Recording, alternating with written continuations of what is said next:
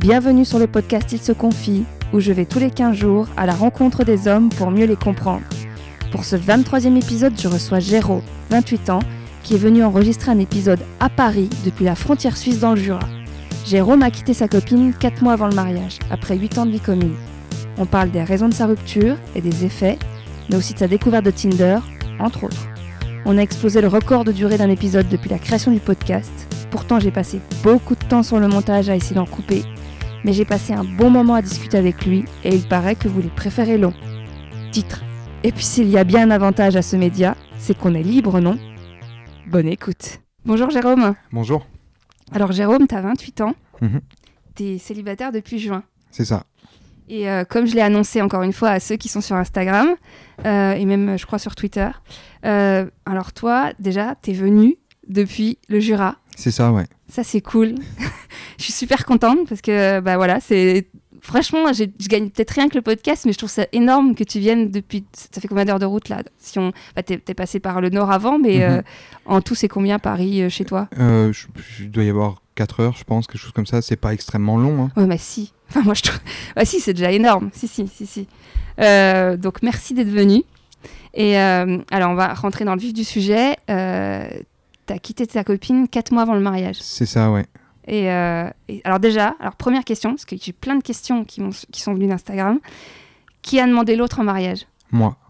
Ok. Et, euh, Et euh, juste si, si je peux juste préciser, c'est que j'ai pour, pour ça, j'ai pas fait les choses à moitié. C'est que vraiment la, la bague de fiançailles, c'est je l'ai fabriquée avec un ami. Euh, on a acheté les pierres, on a fondu l'or, on a forgé la bague. Euh, et je, on l'a, on l'a réalisé. C'était une pièce unique. Et pour la demander en, en mariage, je l'ai emmenée à New York pour euh, fêter Noël et Nouvel An. Et euh, le soir du Nouvel An, le 1er janvier, je l'ai, je l'ai demandé en mariage. et donc là, quand tu l'as demandé en mariage, t'étais sûr de ce que tu faisais du coup? Oui, absolument sûr. Ok. Je sens que tout le monde euh, veut la suite. Euh, alors, du coup, qu'est-ce qui fait que tu as changé d'avis? Euh, On peut tout reprendre depuis le début. ouais, il y a, en fait, il y a le, le travail qui a eu une, euh, un impact significatif. le travail au boulot ou- Ouais, le, le- ma vie professionnelle. Ouais. qui a eu un impact significatif dans le sens où euh, bah, pff, certains diraient un- que c'est un burn-out ou des choses comme ça. Moi, j'ai pas envie de, de parler de ça. Je pense, enfin, je pense pas que ce soit ça. Euh, quoi qu'il en soit, enfin, à plusieurs reprises et pendant plusieurs années, je lui ai dit que je voulais quitter mon travail pour euh, pour euh, retourner vivre en Belgique. J'avais aussi le souhait de. Parce que tu es belge d'origine, Ouais, du coup. ouais, c'est ça. J'avais aussi le souhait de devenir indépendant. Euh, et j'avais commencé à monter euh, mon entreprise à la maison. Euh, Je, je m'étais fait un atelier et, euh, et ça marchait quand même plutôt bien. J'avais une bonne base de clients. Et puis, quand je lui ai montré que ça fonctionnait et que l'atelier tournait, elle a été. comment dire Elle, elle voulait pas, au fait. Ça, c'était combien de temps avant la demande en mariage? Euh, ça, c'était déjà un, un an avant la demande en mariage euh, où j'avais commencé ces projets-là euh, gentiment dans ma tête et puis plus concrètement à l'établi. Et donc là, il y a eu un premier refus de sa part, étant donné que ben, je travaille en Suisse, je gagne un salaire qui est, euh, qui est confortable. Euh, Il y avait une certaine sécurité financière, donc euh, elle avait peur de, de perdre cette sécurité. Et, et je pense que c'est ce qui l'a bloqué un petit peu de son côté. Donc, elle, elle voulait pas que tu changes de vie professionnelle. Enfin, Ben, entre guillemets. pas, pas comme ça. Moi, je voulais quitter mon travail et repartir en Belgique. Elle voulait que je trouve une autre boîte euh, pour voir si ça se passait pas mieux ailleurs. Mais en fait, euh, dans le domaine, euh, donc je travaille en horlogerie. Et dans le domaine dans lequel je travaille, les manufactures d'horlogerie, finalement, on en connaît une, on en connaît dix. Ouais. C'est un peu partout pareil. euh, et, euh, elle, c'était surtout. Alors, c'était vraiment que l'aspect financier ou elle voulait pas non plus aller en Belgique? Ah si, si, elle, elle Ah, travaillait toujours en Belgique à l'époque. Ah ouais, ok, ok.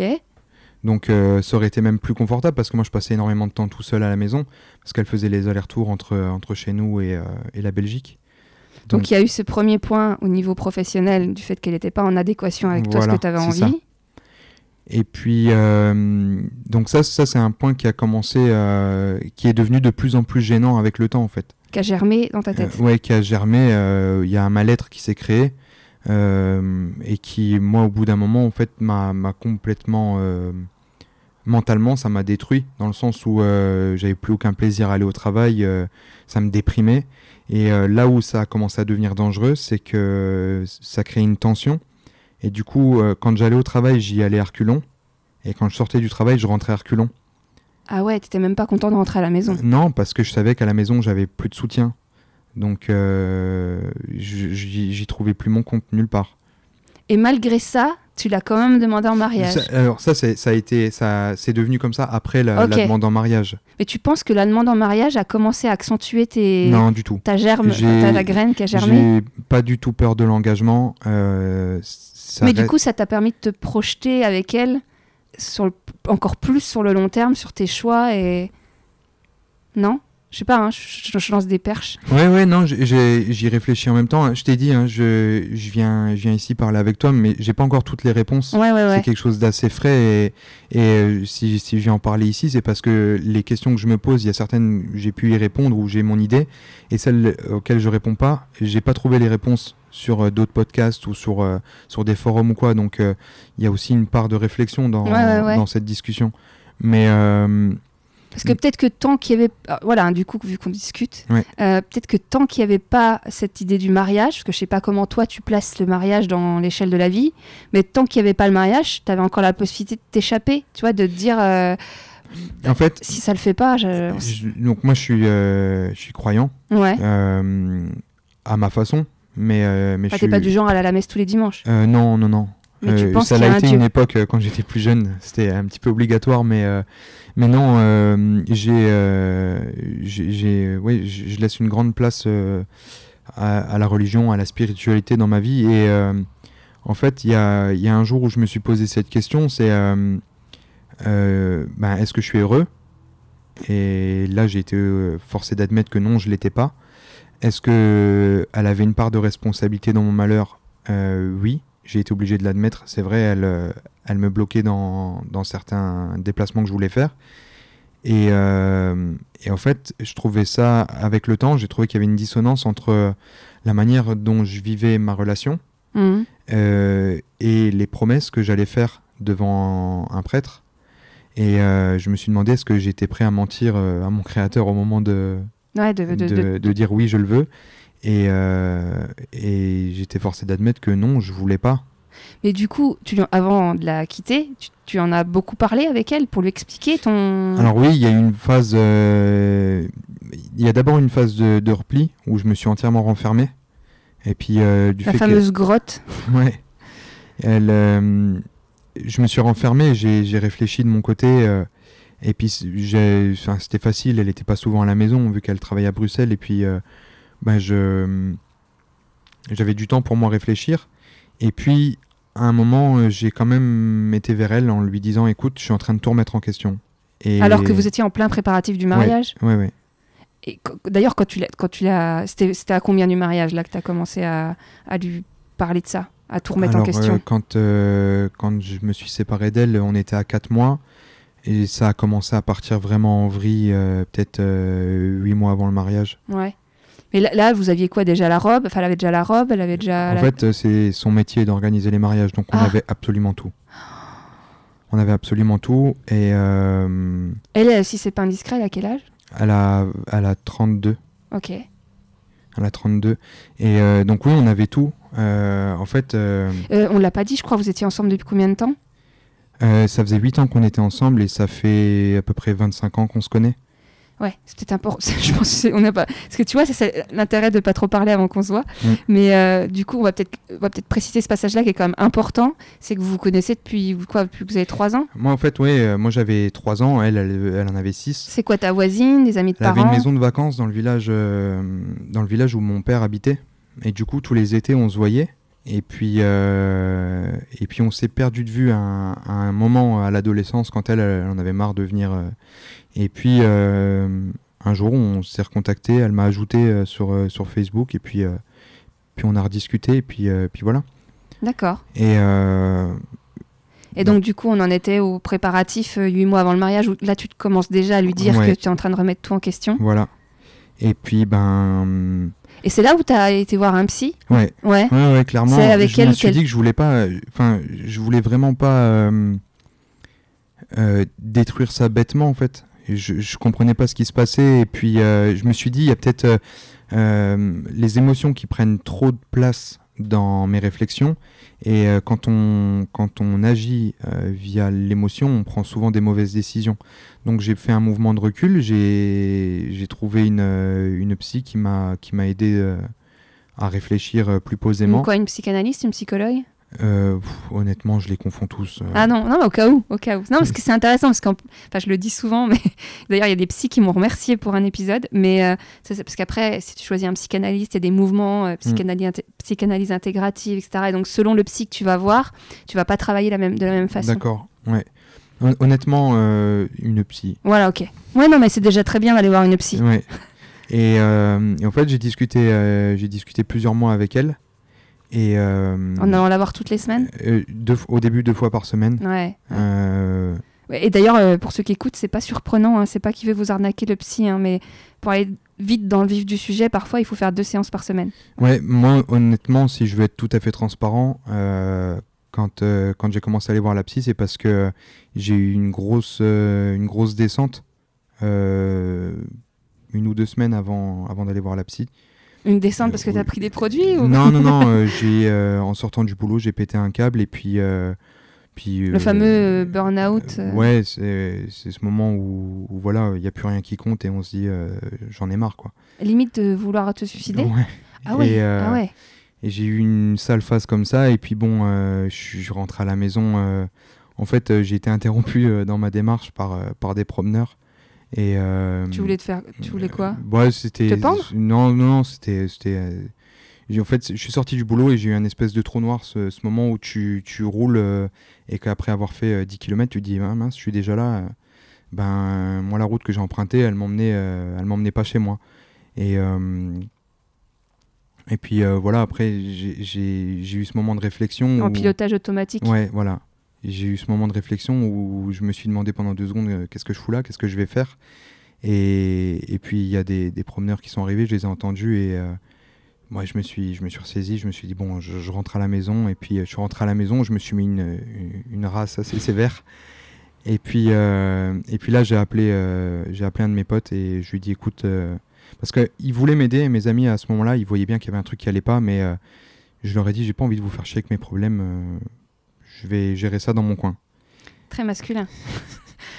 Alors que les amis, c'est fait pour ça. Oui, oui. Et en fait, euh, ce soir-là, ben, j'ai appelé un de mes potes après avoir, euh, après avoir bien bu. Et puis, euh, je lui ai dit, écoute, ça va pas, je suis en train de tomber dans un trou. Et, et, Et là, et là t- t'avais déjà choisi tes témoins Les témoins ouais, du mariage donc- c'est mon témoin que j'ai Ah, appelé. voilà. Ça sert à ça, les témoins. C'est mon témoin que j'ai appelé. Et, et en fait, il m'a dit qu'il fallait que je me fasse aider. Et puis, moi, à ce moment-là, j'étais encore plein d'orgueil. Je me disais, non, j'ai pas besoin d'aller voir un psy, je suis pas un fou. euh. Et en fait, c'est lui qui a lancé les démarches à ce niveau-là. Il- C'est génial. Ouais. Il a super pote. hein. Ouais, ouais. Ouais, on en a parlé euh, vite fait tout à l'heure. J'ai, j'ai pas de potes, moi, j'ai des, j'ai des frères. Ouais, ça c'est bien. Et, euh, et du coup, ouais, il m'a, il m'a suivi de très près lui à ce moment-là, jusqu'à ce qu'il s'assure que je suis entré de bonnes mains. Et puis euh, après. D'ailleurs, comment t'as choisi Enfin, je sais pas si t'en as beaucoup au mètre carré chez toi, mais comment t'as choisi ton psy euh, C'est quelqu'un qui t'a, lui qui t'a filé un numéro ou t'as choisi dans l'annuaire ou euh, Euh, j'en ai appelé plusieurs. Et euh, à ce moment-là, j'ai, j'ai eu un sentiment d'abandon atroce. C'est que la première que j'ai appelée, elle était en, en congé maternité. Ouais, La deuxième pouvait pas me prendre avant euh, deux ou trois mois. ouais. Euh, la quatrième était en arrêt maladie où- et je me suis dit mais c'est pas possible, il y a personne qui veut m'aider. Et puis euh, La du persévérance. coup, euh, ce que j'ai fait, c'est que j'ai là, au début, je cherchais pas trop loin de chez moi. bah oui. Je me suis dit euh, C'est comme les salles de sport. Faut éviter de les prendre trop loin. et et finalement, j'ai augmenté le périmètre et j'ai trouvé une, euh, une dame qui était euh, un peu plus loin. Je l'ai appelée, je suis tombé sur sa messagerie, je lui ai laissé un message vocal qui me paraissait être plutôt standard, banal. Ouais. Et elle m'a rappelé dans les 5 minutes où elle m'a dit euh, Je vais vous voir demain euh, à 17h chez moi. Et en fait, euh, donc, j'y ai été. J'ai discuté avec elle. Ça a duré plusieurs mois. Et à la fin, elle m'a dit Au moment où tu es arrivé, il y avait un état d'urgence. Il y avait, un, il y avait ce truc où. ben. C'est ouf qu'elle l'ait senti dans le message. Enfin, comme quoi c'est leur boulot. Hein. Ouais, elle me disait que c'était une charnière, au fait, un carrefour. Et euh, Mais là, dans toute cette phase-là, euh, ta copine, là, par exemple, elle, est... elle, te... elle suit un peu, elle est, elle est d'un soutien, elle essaie de ben, comprendre. Elle... en, en fait, elle, observe des ombres chinoises.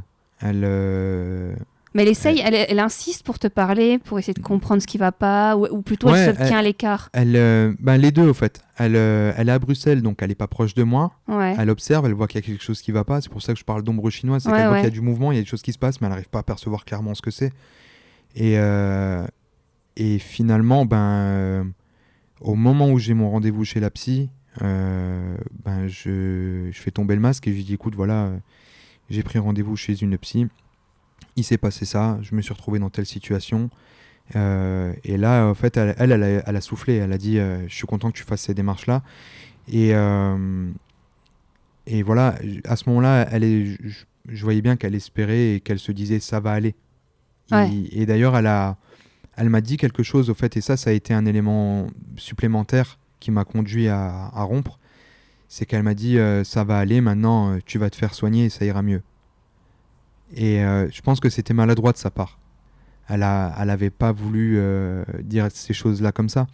Mais quand elle m'a dit ça, moi, ça a popé dans ma tête et je me suis dit, donc elle considère que je suis malade alors que je suis juste pas, enfin, je suis pas épanoui. Ouais, ouais, c'est- C'est pas une maladie de ne pas être épanoui. C'est, euh, Bah, elle, t'es surtout pas comment elle, elle voudrait que tu sois. ouais, voilà, Donc, elle, elle dit plutôt, ouais, ça, ça va aller mieux parce que peut-être que tu vas te faire euh, voilà, remettre dans le droit chemin. voilà, c'est ça. Et puis alors à ce moment-là, elle me dit, euh, ouais, tu, tu vas te faire soigner et puis ça ira mieux. Et euh, ouais, ça, ça a été un élément de Mais plus. t'as bien insisté sur le fait que tu, cette histoire d'autres vies que tu voudrais, de monter ta boîte, euh, tout ça. Est-ce que ça, elle l'a bien compris clairement? Ah oui, j'ai été très clair là-dessus parce qu'au fait, il y a eu un moment où j'ai perdu euh, l'intérêt pour mon métier parce qu'en soi, euh, bah, mon travail consiste à faire des jolies montres pour des gens qui ont assez d'argent ouais. et pour qu'ils se fassent plaisir.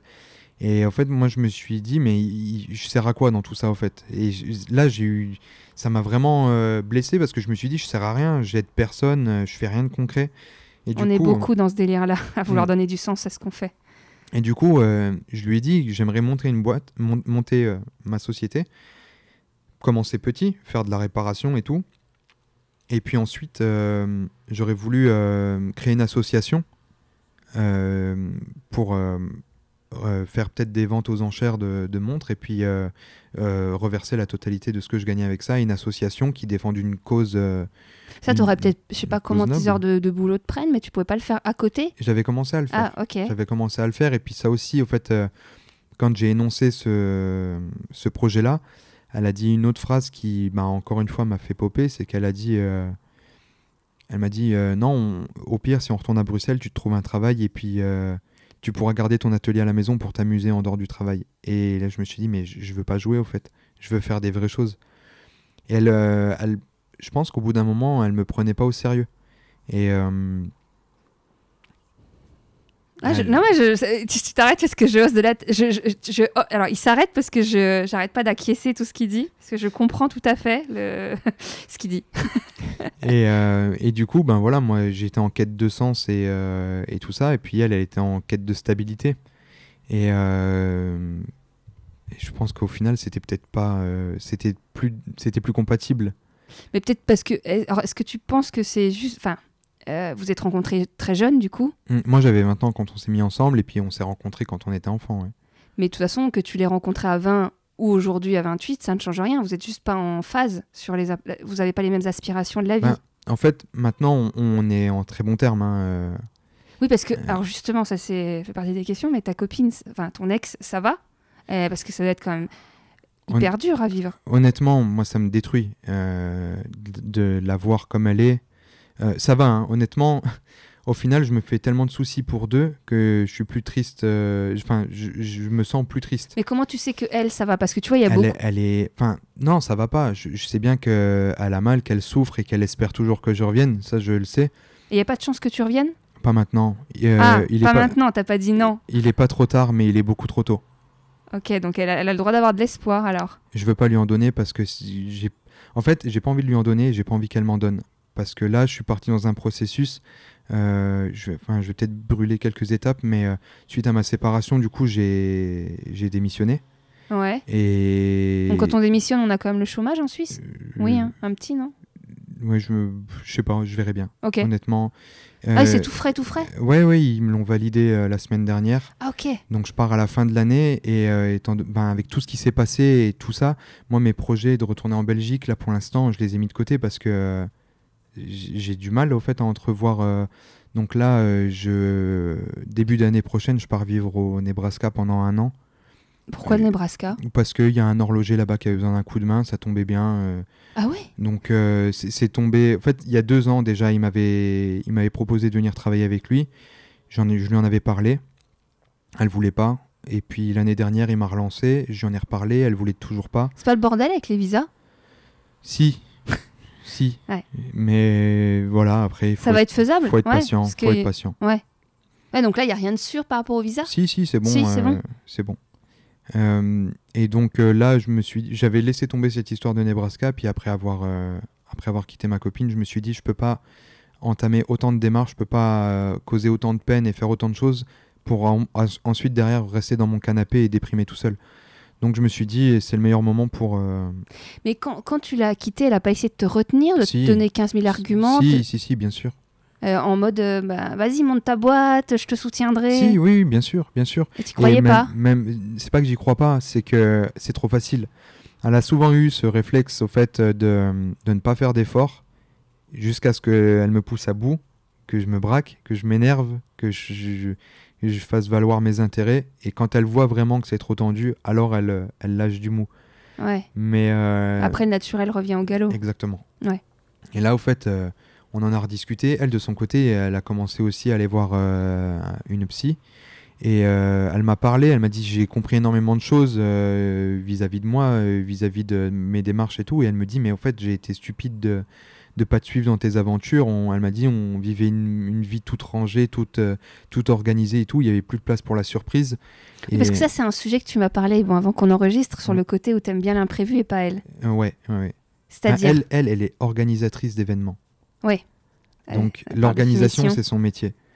Euh, moi, bon, bah, j'ai mon métier d'horloger, mais à côté de ça, j'ai aussi, avant d'être avec elle, j'étais du genre, je me suis, je me suis levé un jour, un matin, euh, quand j'étais chez mon père, et j'ai mis mon sac à dos, je lui ai dit, je m'en vais, je vais faire un tour. Quatre jours après, j'étais dans le sud de la Sardaigne, je suis parti à pied et en stop. À quel âge? T'avais quoi 20 ans? euh, 19 J'avais 18-19 ans. Et euh, voilà, j'étais du genre comme ça, au fait. Et c'est quelque chose qui me plaisait énormément parce que euh, j'ai toujours été du genre à remettre en question euh, l'être humain. Et euh, quand je perds trop confiance, alors je vais le rencontrer. Je fais des, des balades comme ça où je vais parler à des gens. euh, je- Comme là Comme, ouais, bah, exactement, en fait. C'est exactement la hein. démarche. Ouais. Et, euh, et au fait, à ce moment-là, euh, il y a des gens, on, sent qu'ils ont juste besoin de sortir de leur bulle et puis de parler un peu. Et, là, on reprend confiance. Et euh, on se dit, ben, tout le monde n'est pas asocial, tout le monde n'est pas individualiste. Il y a de l'altruisme, il y a de la générosité, il y a de la bonté, il y a des histoires à raconter. Et euh, d'ailleurs, c'est devenu, euh, c'est devenu euh, par exemple, une des questions que je pose le plus souvent quand je rencontre quelqu'un que je connais pas. La- les premières questions que je lui pose, c'est c'est quoi le truc le plus fou que tu as fait dans ta vie? Et, et Moi, je le a- dirais pas dans le micro. il y a des gens qui, me- qui me racontent des histoires et je me dis mais c'est dingue et c'est c'est dingue qu'il te soit arrivé ça des, des gens qui ouais qui ont fui leur pays pendant la guerre et qui se sont retrouvés euh, à un endroit où ils connaissaient rien personne ils parlaient pas la langue. Et ils ont été amenés là par euh, la force des choses.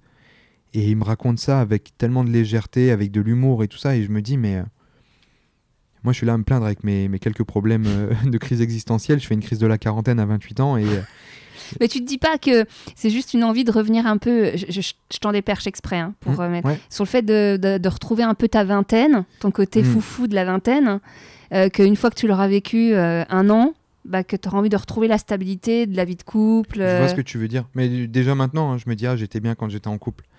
Des fois, parce on veut tout et son contraire. hein. Mais non, mais en fait, euh, c'est un piège que, que notre cerveau il nous fait. C'est En fait, ce qu'on veut, c'est pas. Enfin, moi, ce que je veux, c'est pas être en couple. C'est la facilité, le confort. Euh, c'est clair que c'est beaucoup plus facile et beaucoup plus confortable quand on est en, en couple. Après, Mais- ah, ça dépend avec qui tu es en couple. Oui. Il au sûr. contraire, Mais, moi, à euh, l'inverse, qui suis célibataire, ça peut être plus facile de rester célibataire sans, sans se remettre en question et, et de s'adapter à la vie de quelqu'un d'autre. Je comprends, ouais. Mais euh, non, moi, j'étais avec une fille formidable. Honnêtement, elle. Enfin, Ça, c'est, je trouve c'est intéressant aussi parce que, hum, alors Simon, l'épisode d'avant, euh, enfin, je sais pas quand je vais diffuser, dans quel ordre, mais en tout cas, Simon, euh, qui a 24 ans, il dit bien qu'il a quitté sa nana, elle était géniale, l'autre d'avant, euh, qui était plus âgée que lui, et euh, juste parce qu'il, bon, voilà, il se faisait, c'était dans sa tête à lui, mais que la nana était pour rien dans la séparation. Et là, bon, même si on sait que vous n'étiez pas Mm. totalement d'accord sur l'avenir de votre vie, etc., mais au final, ça reste une fille chouette. Et... Parce que tu vois, dans une séparation, on a tendance à, à l'ego en prend un coup, Ouais. tu te fais rejeter par quelqu'un, Ouais. et tu as tendance à dire, mais qu'est-ce qui va pas chez moi? Pourquoi il m'a Ouais. quitté? Qu'est-ce que j'ai fait de mal? Euh, C'est super dur euh, au niveau euh, de, de l'ego, euh, enfin, tu vois. Et donc, du coup, c'est cool à entendre. Non, moi, moi je le dis, hein, c'est c'est une fille qui est, qui est aussi belle qu'intelligente et forte. Elle est vraiment. euh, c'est, elle, elle est géniale. Ça aurait été une, une femme euh, formidable et une super mère. Et- D'ailleurs, à, à ce sujet, euh, vous en avez parlé de faire des enfants Vous Ouais, bien sûr. mariage Parce que là, elle se retrouve à 32 ça a ans. été un truc. Les enfants, c'était une discussion bancale dans le sens où, euh, enfin moi, moi j'en voulais vraiment. C'est Ouais. vraiment, je me projetais là-dedans où je me disais, euh, ben, je voulais et plus qu'à vouloir des enfants, je voulais des enfants d'elle. Ouais. Euh, parce que Mais elle, et elle, au fait, elle en voulait aussi, mais euh, je voyais que ça l'a, ça l'a tracassé un peu. Elle, je sais pas si elle se sentait pas à la hauteur ou je sais pas. Mais euh, elle n'était pas à fond à te dire tout le pas- temps, euh, vivement qu'on fera, des enfants, ou nos enfants, ils seront comme si. ou- Ouais, non, moi je lui avais dit, hein, je quitte mon travail, on retourne à Bruxelles, je te fais des enfants. Et, et elle me- elle m'a dit non, euh, enfin on va se calmer. Ah ouais? Parce que euh, elle, euh, ouais, je sais pas, elle, a- elle avait son truc. Son métier, il est pas compatible, je trouve, avec la, la vie de, de maman. Euh, dans le sens où, euh, ben, C'est tous les week-ends? c'est tous les week-ends, elle rentre à pas d'heure. euh, des fois, enfin, elle rentrait à la maison une heure après, elle repartait parce qu'elle devait Après, en même temps, elle a, elle, a, elle a beaucoup de temps libre la semaine. Bah, pas forcément, parce qu'elle Ah ouais? devait, elle s'occupait de, de la gestion de l'entrepôt aussi. Donc, euh, ouais, c'était, c'était un délire son truc là. Ouais, je connais quelqu'un qui fait ça, mais qui a un petit garçon. Ouais. du coup, ça jongle avec le papa, quoi. euh, Ouais. Bah, en fait, ouais, j'aurais été un, j'aurais été un, Un papa poule. un papa poule, ouais. Mais ça m'aurait pas dérangé.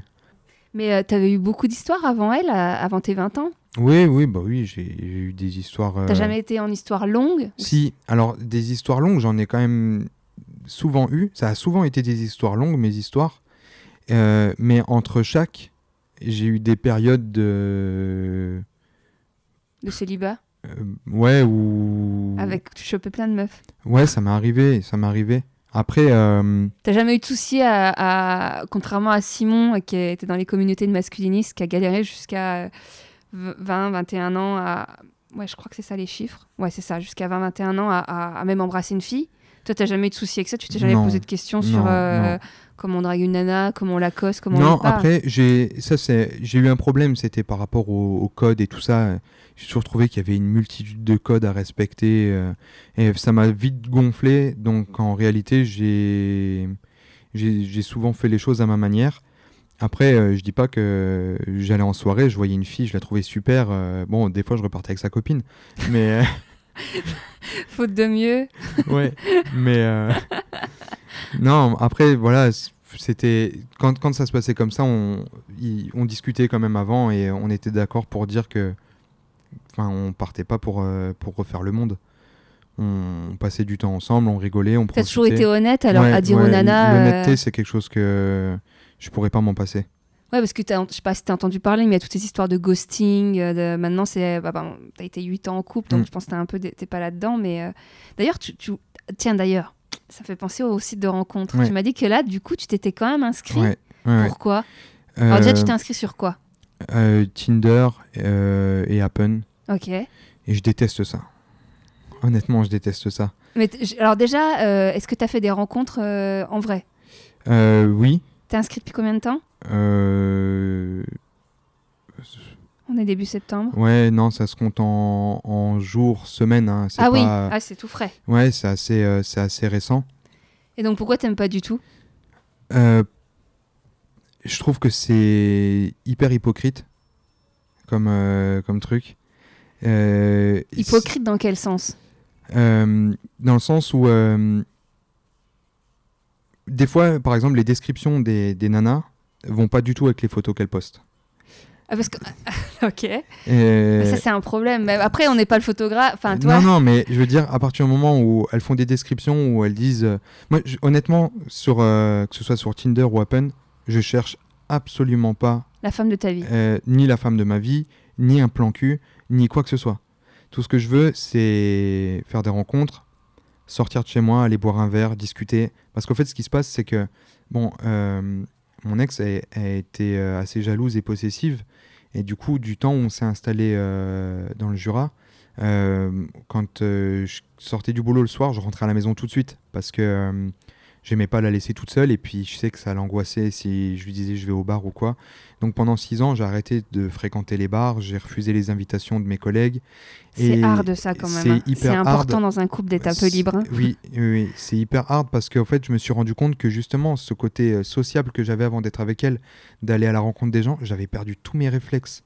Ça, c'est les gens qui écoutent, qui sont, enfin, ne pas s'oublier en fait, Mm. d'essayer. Quand on, enfin, moi, je pense hein, que quand on trouve la Mm. bonne personne, c'est qu'on est soi-même.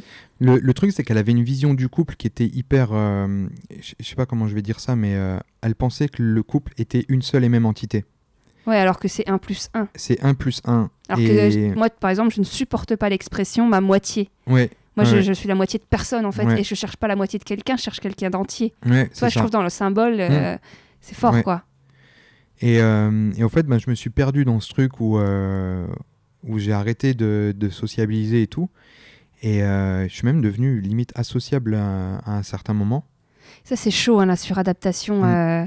C'est pour ça, des fois, qu'il y a des gens, quand ils se séparent, on les reconnaît plus. Ouais. On se dit, mais attends, t'étais- pas, tu, tu- tu- tu vis ta quin- tu vis ton adolescence. Ouais, Alors qu'en fait, non, les gens, ils vivent le- qui ils sont vraiment, en fait. Et du coup, ben là, après la, la séparation, euh, ben là, là, on est. Ouais, ça fait, ça fait trois mois maintenant. Ouais. On est le 6 aujourd'hui? Ouais. Ça fait trois mois.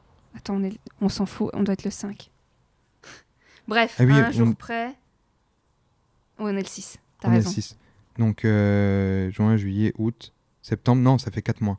Ça fait quatre mois, oui, je, non, je suis bête. Au fait, euh, pour, euh, pour tout te dire, on devait se marier demain.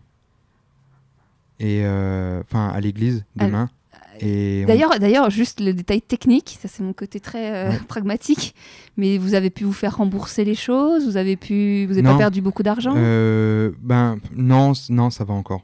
Ça va honnêtement. En total, vous avez perdu combien? Je saurais pas te dire. C'est Non, non, mais c'est juste, euh, toi, parce qu'on n'est pas tous dans la même échelle des valeurs, et toi, il y a Ouais. peut-être qu'il y a des mecs qui, qui- ou des nanas qui veulent quitter euh, et qui se disent, mais attends, il y a tellement d'argent d'engager. ben, Selon l'argent que tu as, tu vois, quand tu gagnes le SMIC, tu vas pas. euh, je t'avoue que en fait, euh, on avait un budget de 15 000 euros. Ouais. euh, qu'on avait économisé. Et quand, quand je me suis séparé d'elle, du coup, vu qu'on a annulé tout, je lui ai dit, ben, tu, Je paye. tu, tu les gardes, quoi. euh. Ok. Et elle, vu qu'elle organisait via son travail, je pense que ben, il n'y avait pas beaucoup de frais d'engager. C'était réservé et tout, mais euh, Puis après, si c'est une vraie pro de l'organisation des mariages, elle a anticipé ce- Mm. cette éventualité. ouais. Donc, euh, ben voilà. euh, moi, j'ai- peut-être perdu 15 000 euros, mais euh, voilà quoi. Ouais, bah, pour moi, c'est déjà pas mal. oui, oui, non, mais Après, c'est vrai que si du coup, tu as tout pris en charge, elle, dans son malheur, elle a pas ça en plus à rajouter dans l'addition Mm. ouais, de la ouais. tristesse. Quoi. bien sûr, bien sûr. Mais voilà, j'ai perdu un peu le fil. Ouais, du coup, on avait parlé de Tinder, de- d'Appen, Ouais, ouais, ouais. euh, que Et ça faisait donc- 4 mois que c'était fini. Voilà. euh, donc ouais, je te disais, on, on devait se marier demain à l'église et puis on devait se marier euh, avant-hier, mercredi. Tu y as pas pensé mercredi si, si. si, si. Mais c'est aussi pour ça que je suis là, c'est que en fait, je suis en vacances là actuellement, c'est parce que je devais me marier. C'est ouf. Et Je récupère les hommes, les futurs mariés là, chez moi. non, non, je, je rigole. Non, mais je trouve le. Enfin, moi, je suis. Bah, après, c'est un peu l'histoire de ma vie, mais je trouve le, le concept génial, toi, que tu sois venu jusque-là, je me répète, mais. Et que surtout, bah, tu osé venir alors qu'on se connaît pas. Mm. euh, et que euh, ton histoire, en plus, elle est vachement intéressante parce que. je suis sûre qu'il y, en a, il y en a plus qu'on le croit. Et c'est pour ça que c'est bien que tu témoignes de mecs et de nanas qui, à quelques mois, voire quelques jours de passer devant l'hôtel, n'ont plus envie. Mm. Mais parce que ça engage tellement de gens que ça demande. Ça demande c'est con, alors là, on va peut-être me dire que. Mais je trouve que ça demande du courage. C'est du courage d'un jour de, de, de dire. euh, bah ouais, malgré le fait que j'y croyais il y a un an quand je t'ai demandé, ou un an et demi, euh, bah voilà, bah, j'ai- plus envie. J'ai eu cette discussion avec mon père il y a pas longtemps. Et euh, en fait, il y a eu un moment, elle, dans un dernier élan d'espoir, elle a appelé mon père. Je comprends. Elle lui a dit euh, faut, faut venir le voir, euh, ça va pas. Donc mon père, il a fait la route, il est venu. Et puis, euh, je lui en ai voulu un petit peu. Je lui ai dit t'aurais pas dû faire ça. Il a rien à voir là-dedans. Puis bon, il était là, donc j'allais pas le renvoyer. Il a 5 heures de route pour venir nous voir. Donc j'ai pris mon père et puis on a été se balader en montagne, on a été marcher. Et puis au bout d'un moment, j'ai crevé l'abcès. Je dis bon, elle t'a appelé, elle t'a dit quoi? Puis il m'a dit en gros ouais que t'allais pas bien.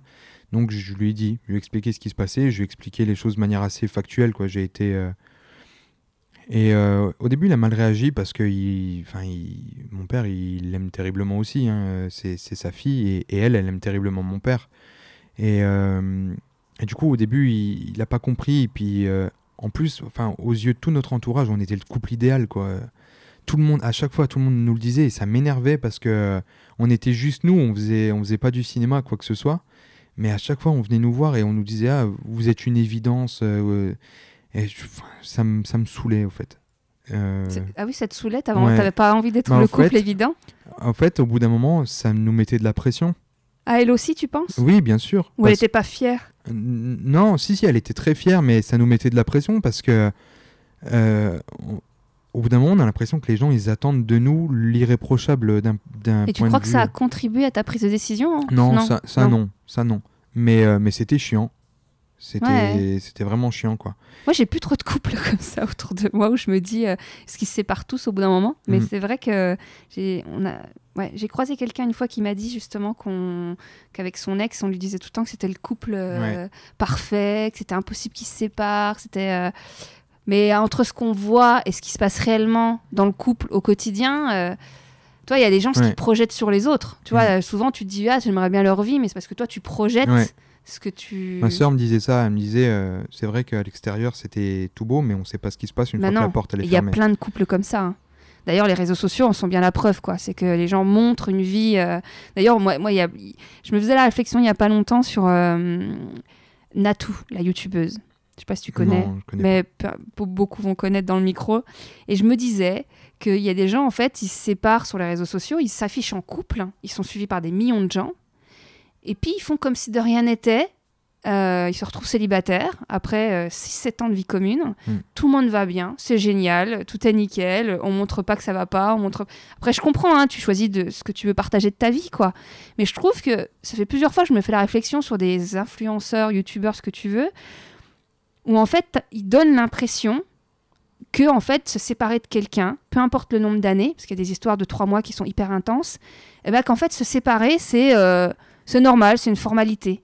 Alors qu'en fait au final, euh, d'ailleurs moi je le retrouve beaucoup sur mon dans les messages qu'on m'envoie sur le podcast et sur mon blog, c'est qu'il y a beaucoup de gens en fait qui ont, qui ont du mal à se remettre d'une histoire, à, mais sur, des fois sur plusieurs années, Mm. an, pendant un an ou deux, ils, se- ils se questionnent, ils, ils savent pas. Et, euh, et ben ouais, mais moi je, je confirme, c'est long pour se remettre d'une histoire, pour faire le point, le bilan, comprendre ce qui n'a pas été, qu'est-ce qu'on veut maintenant, qu'est-ce qu'on veut pas. Et voilà, je trouve que c'est un des effets pervers de l'apparence, de, de- Ouais. de l'idée qu'on se fait euh, du couple, des toutes ces histoires de, de télé. Moi je regarde pas la télé, mais de télé-réalité, de machin. De... J'espère que quand même, mais il n'y a pas assez de, ressources qui parlent de ça, je trouve. Mais après, le- l'esthétique, le- L'apparence. la- l'apparence, c'est omniprésent. Oui, mais Aujourd'hui, justement, ça quand on cuisine, quand on cuisine un plat, il faut qu'il soit beau avant d'être bon. Euh, c'est- l'esthétique est plus important que le pratique. Donc, euh, c'est la société qui veut ça. On nous pousse dans ce truc où euh, tout doit être euh, parfait. Moi, je sais que, par, par exemple, la manière dont on vivait notre couple, tous ces gens qui nous disaient Ah, vous êtes, vous êtes si beau, si machin, ben, ça a eu pour effet que quand je l'ai quitté, j'avais tellement honte de moi que j'en ai parlé à personne. Bah, t'avais déjà commencé à en parler avec euh, ton pote. Ben euh, oui, mais ça ouais. c'est parce que c'est la famille, quoi. Ouais, mais, ouais, euh. Mais au boulot, encore maintenant, au boulot, Il y en a plein qui savent pas. tous les jours, j'ai- des collègues qui viennent me voir et qui me disent alors le mariage, ça avance? Et tous les jours, je leur dis oui, oui, ça avance. D'ailleurs, au niveau des invitations, vous avez fait comment? Vous avez envoyé un, un- un- Alors, euh, ben, moi, il y a eu. euh, j'ai attendu, elle, de son côté, qu'elle ait accepté. Et, il y a eu un euh, laps de temps pour qu'elle accepte y a eu Combien un- de temps euh, pff, Ça a duré. euh, une, ouais, une, une bonne semaine avant qu'elle. euh, Qu'elle ouais, qu'elle qu'elle- réalise. En fait, j'ai attendu qu'elle arrête de pleurer. Euh, parce que. euh, parce que ben, je supportais pas de la voir comme ça et je voulais pas. je voulais pas en rajouter. Donc j'ai attendu. Et Parce puis- que là, vous vivez encore ensemble? Non, non, non. Allez, vous- il y a encore beaucoup d'affaires à elle à la maison, mais. T'as gardé la maison Vous étiez propriétaire Vous êtes propriétaire? J'ai- ouais, j'étais propriétaire, j'avais acheté un appartement. Elle, elle a retrouvé quelque chose? Ben, elle est retournée à Bruxelles, ouais. Là, elle cherche un appartement. euh, à Bruxelles? D'ailleurs, si quelqu'un a un appartement à louer à Bruxelles. On a des Belges hein, qui nous écoutent, donc euh, mais euh, moi, je mets un peu d'humour. hein, oui, oui, il faut, il faut, il faut. Bah oui, mais on va pas être grave. Mm. Voilà. Puis là, ça va. Enfin, Ouais, ça va. Mais après, voilà, c'est. puis l'important, c'est le témoignage, c'est le. le- le- Bah, Autant, euh, je pense qu'autant pour ceux qui se posent des questions sur la viabilité de leur relation, s'ils ont envie d'aller plus loin, parce que ça, c'est des vrais questionnements que je reçois beaucoup de gens qui se disent euh, comment je sais si c'est la bonne, euh, comment je sais si je vais plus loin. euh, des fois, je me pose des questions si je devrais pas me, me taper d'autres nanas. ou- Enfin bon, bref, il y a plein de questionnements pour chacun. Puis autant pour celles qui se sont fait quitter, tu vois, qui ont.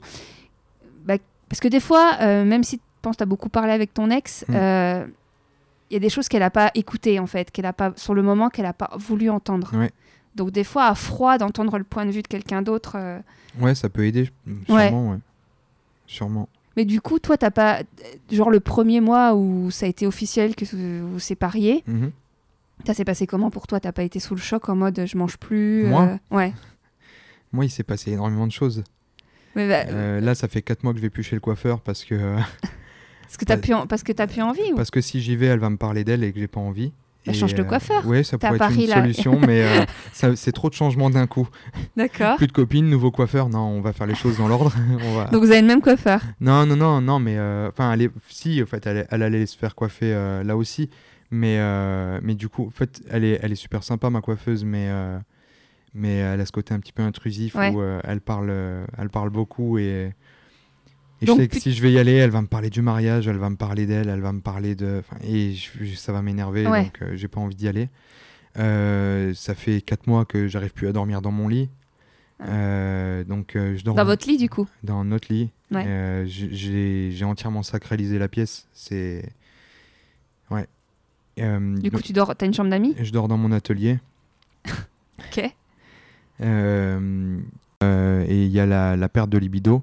C'est-à-dire, Euh, ben, C'est-à-dire que plus aucune envie, quoi. Euh, depuis que tu l'as quittée, même elle, t'aurais pas envie d'elle non plus. Euh, si, elle, oui. Mais. euh, Elle, oui. Mais C'est là, bizarre. Là, je sens que ça, ça revient, tu vois, mais, mais c'est vraiment très.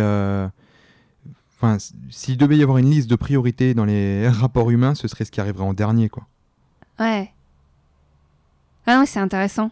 Parce que euh, y avait Valentin aussi qui le disait, euh, qui était séparé depuis, euh, je crois, à peu près comme toi. À, à- à- à peu près, hum, je crois que la période, la période est à peu près similaire. Et il disait aussi qu'il avait plus de libido. C'est-à-dire Mm. qu'il n'avait pas envie du tout, mais du tout. Et quand tu dis pas de libido, c'est même pas envie de regarder un porno, pas Rien. envie, rien. Rien. J'ai et j'ai eu des propositions. J'ai j'ai des filles qui m'ont qui m'ont. Ben, on a discuté et Sur Tinder? Euh, non, pour le coup, c'est une fille qui a appris que, que j'étais célibataire et puis euh, elle est venue me parler. Elle avait raison d'être jalouse, ton ex. non, mais je rigole, je rigole, je rigole. je, je rigole. Mais euh, ouais, non, il n'y a, a rien. Après, en même temps, enfin, déjà, moi, je trouve c'est bien de le dire parce que je pense que euh, on montre trop dans la culture populaire, euh, dans la, dans la culture pop, euh, on montre trop dans les séries, etc., qu'il y a des mecs qui ils, quittent leur nana et bam, il faut qu'ils aillent se taper plein de meufs et tout. Et vous n'êtes pas tous pareils. Écoute, j'ai eu une copine euh, avant d'être avec, euh, avec mon ex. J'avais une copine où on est resté euh, trois ans ou quatre ans ensemble et je, je me suis séparé d'elle. Et je sais pas, il y a une autre fille de l'école avec qui euh, on avait discuté à l'arrêt de bus. Elle m'a invité chez elle et, euh, et je disais non, écoute, euh, je viens de quitter ma copine, ça, j'ai pas envie. Et Ouais. euh, elle a insisté, insisté, insisté, elle a pas arrêté. Et puis au final, on a fini par coucher ensemble. Et c'est vrai que ça, il y a eu, en fait, c'est comme si ça l'avait désacralisé, tu vois. Après, j'étais beaucoup moins attaché à, à cette autre fille. Et euh, Après, oui, il y en a beaucoup qui parlent de ça, sur le fait qu'il faut. Enfin, tu sais, c'est un peu comme quand tu es tombé à cheval. Il faut remonter Ouais, pour. euh, Voilà. Mais après, je pense qu'il faut pas non plus se forcer. Non, vois, non, Parce que mais- déjà, il y a quelqu'un derrière. hein, que... Mais le truc, c'est qu'après cette expérience-là, moi, j'ai été un, un de ces gros lourds qui, quand euh, dans son entourage, il y a un mec qui se sépare de sa copine ou une fille qui se sépare de son mec, je lui disais, mais honnêtement, enfin, amuse-toi, quoi. euh, Ouais, ça, c'est lourd. Et euh, Toi, ou alors, quand tu commences, quand ta, ta phase de deuil qui se termine et que tu commences à, à remettre un pied dans l'étrier hmm, et que tu as des gens qui disent Ah bon, bah c'est bon signe, c'est que ça va mieux. Mais non, en fait, Non. enfin c'est pas, c'est pas non. bon signe du tout Non, et ça veut rien dire. ben, quand je te disais, par exemple, j'ai eu la perte d'appétit. euh, au moment de la séparation, je suis resté 4 jours sans, sans rien manger du tout. Ouais, moi, j'ai déjà fait une semaine complète. Ouais, mais je suis resté vraiment. Euh, et, euh, et quand j'ai recommencé à manger, ben, euh, j'ai un pote qui m'a dit Ah, bah c'est bien, tu remanges. C'est que. Non, en fait, ce que je mange, ça a pas de goût. Non, au bout de instinctif. trois bouchées, j'ai envie de En fait, vomir. je pense que après, on n'est pas suicidaire, mais que quand il y a la- le choc de la séparation, il y a un côté, à un moment donné, instinctif. hyper violent. Où j'ai des articles hein, sur le blog qui sont vachement consultés, donc pour le coup, c'est cool. Mm. Mais où vraiment, je dis qu'en fait, c'est normal de soit avoir trop d'appétit, de, de se réfugier dans la, dans la, dans la bouffe. Mhm. Il y en a plein qui le font. Ouais. Et à l'inverse, de plus avoir faim, parce qu'on n'a plus le goût à rien. Ouais. Et puis c'est bien, c'est normal aussi, certains ont besoin d'aller se rassurer, de gonfler leur ego en allant coucher avec tout Paris, quand d'autres, bah, pendant un an, ils vont pas avoir envie de baiser. Et c'est la vie. Voilà. ouais. Et euh, Ben, moi, j'ai eu ce truc ouais, où pendant 4 jours, euh, j'ai tourné au Café Clop. Et, euh, et ensuite, j'ai recommencé. J'ai mangé, mais je mangeais un repas par jour. Et je mangeais trois fois rien parce que ça me donnait envie de vomir. Et euh, là, c'est seulement quand je retourne chez mon pote là dans, dans le Nord, où je me sens tellement bien avec lui et tout. euh, il me change les idées et, et on, on bouge, on fait des conneries et tout. euh, et quand, enfin, quand je dis des conneries, c'est on, on va boire un verre, Ouais. on rigole. Et du coup, ben là, je mange plus. Ouais. Mais, mais sinon, quand je retourne à la maison, je retombe dans ce truc où je mange, je mange quasi rien. Quoi. Ouais, et puis après, euh, toi, t'es quand même dans la maison de ton ex, quoi. Enfin, où t'as vécu avec dans ton notre ex. chez nous. Voilà, quand, dans votre quand chez je rentre à la maison, C'est les souvenirs. j'ouvre la porte. La première chose que je vois, c'est euh, l'îlot euh, de travail de la, de la cuisine. Euh, ouais, je, l'ai- je- je la vois encore en train de cuisiner. Ouais. Après, je tourne la tête, il y a le salon, je vois le canapé. je la vois avec ses, ses poses de flemmarde là sur le canapé qui me faisaient claquer des barres. Et je me dis, bah voilà, elle, elle y est plus sur le canapé. Et du coup, ouais, c'est devenu mon tombeau des Lucioles. C'est. euh, Ah, c'est ça qui craint quand t'es proprio. ouais. C'est que tu peux pas facilement. mon euh, au bout Il y a un moment, je me disais, c'est. euh, Ouais, c'est une prison dorée. Mais du coup, t'envisages pas de la vendre et de. Euh, la vendre, je trouve ça dommage. Je me suis. Là, c'est un capital. Mais je pense la que- louer Ouais, je pense que je, vais, je vais louer et puis je vais. En fait, j'ai acheté l'appart et un studio en même temps. Et je- du coup, je vais peut-être aller dans le studio et puis. Ben, j'ai perdu du poids. Ouais. J'ai perdu presque 20 kilos. Euh, ça, c'est pas grave. hein. J'étais trop gros. Donc. euh, Si tu veux donner ton poids, t'as le droit. Si euh, là, je suis redescendu à 78 kilos. Ah ouais, donc le changement, il se voit. euh, Ouais, il ouais, doit se voir grave. Moi, je t'ai pas vu avant, mais on se rend bah, plus compte. Non, j'avais, je m'étais bien encrouté, j'avais pris beaucoup de poids. Et d'ailleurs, ça aussi, c'est quelque chose que j'ai, que j'ai observé par après. Elle aussi, elle avait pris du poids par rapport à quand on s'est mis ensemble. Et on s'est toujours dit, au fait, euh, c'est pas grave, euh, on se faisait des papouilles, on se disait. euh, et et c'est hypocrite. Parce que, parce que là, maintenant, elle aussi, elle a perdu beaucoup de poids et je la revois comme elle était quand on s'est mis ensemble. Et je la trouve encore plus belle, quoi. Je me dis, mais elle est, elle est magnifique. Et je me dis, on s'est menti, quoi. On s'est menti pour pas se vexer, on s'est menti. Oui, mais en même temps, tu t'allais pas la quitter parce qu'elle avait pris quelques Ah non, kilos. non, non, absolument pas. Mais euh, je pense que dans un couple, il faut jamais arrêter de se séduire. Ça, c'est sûr. Il faut jamais se prendre pour acquis, il faut jamais arrêter de se séduire.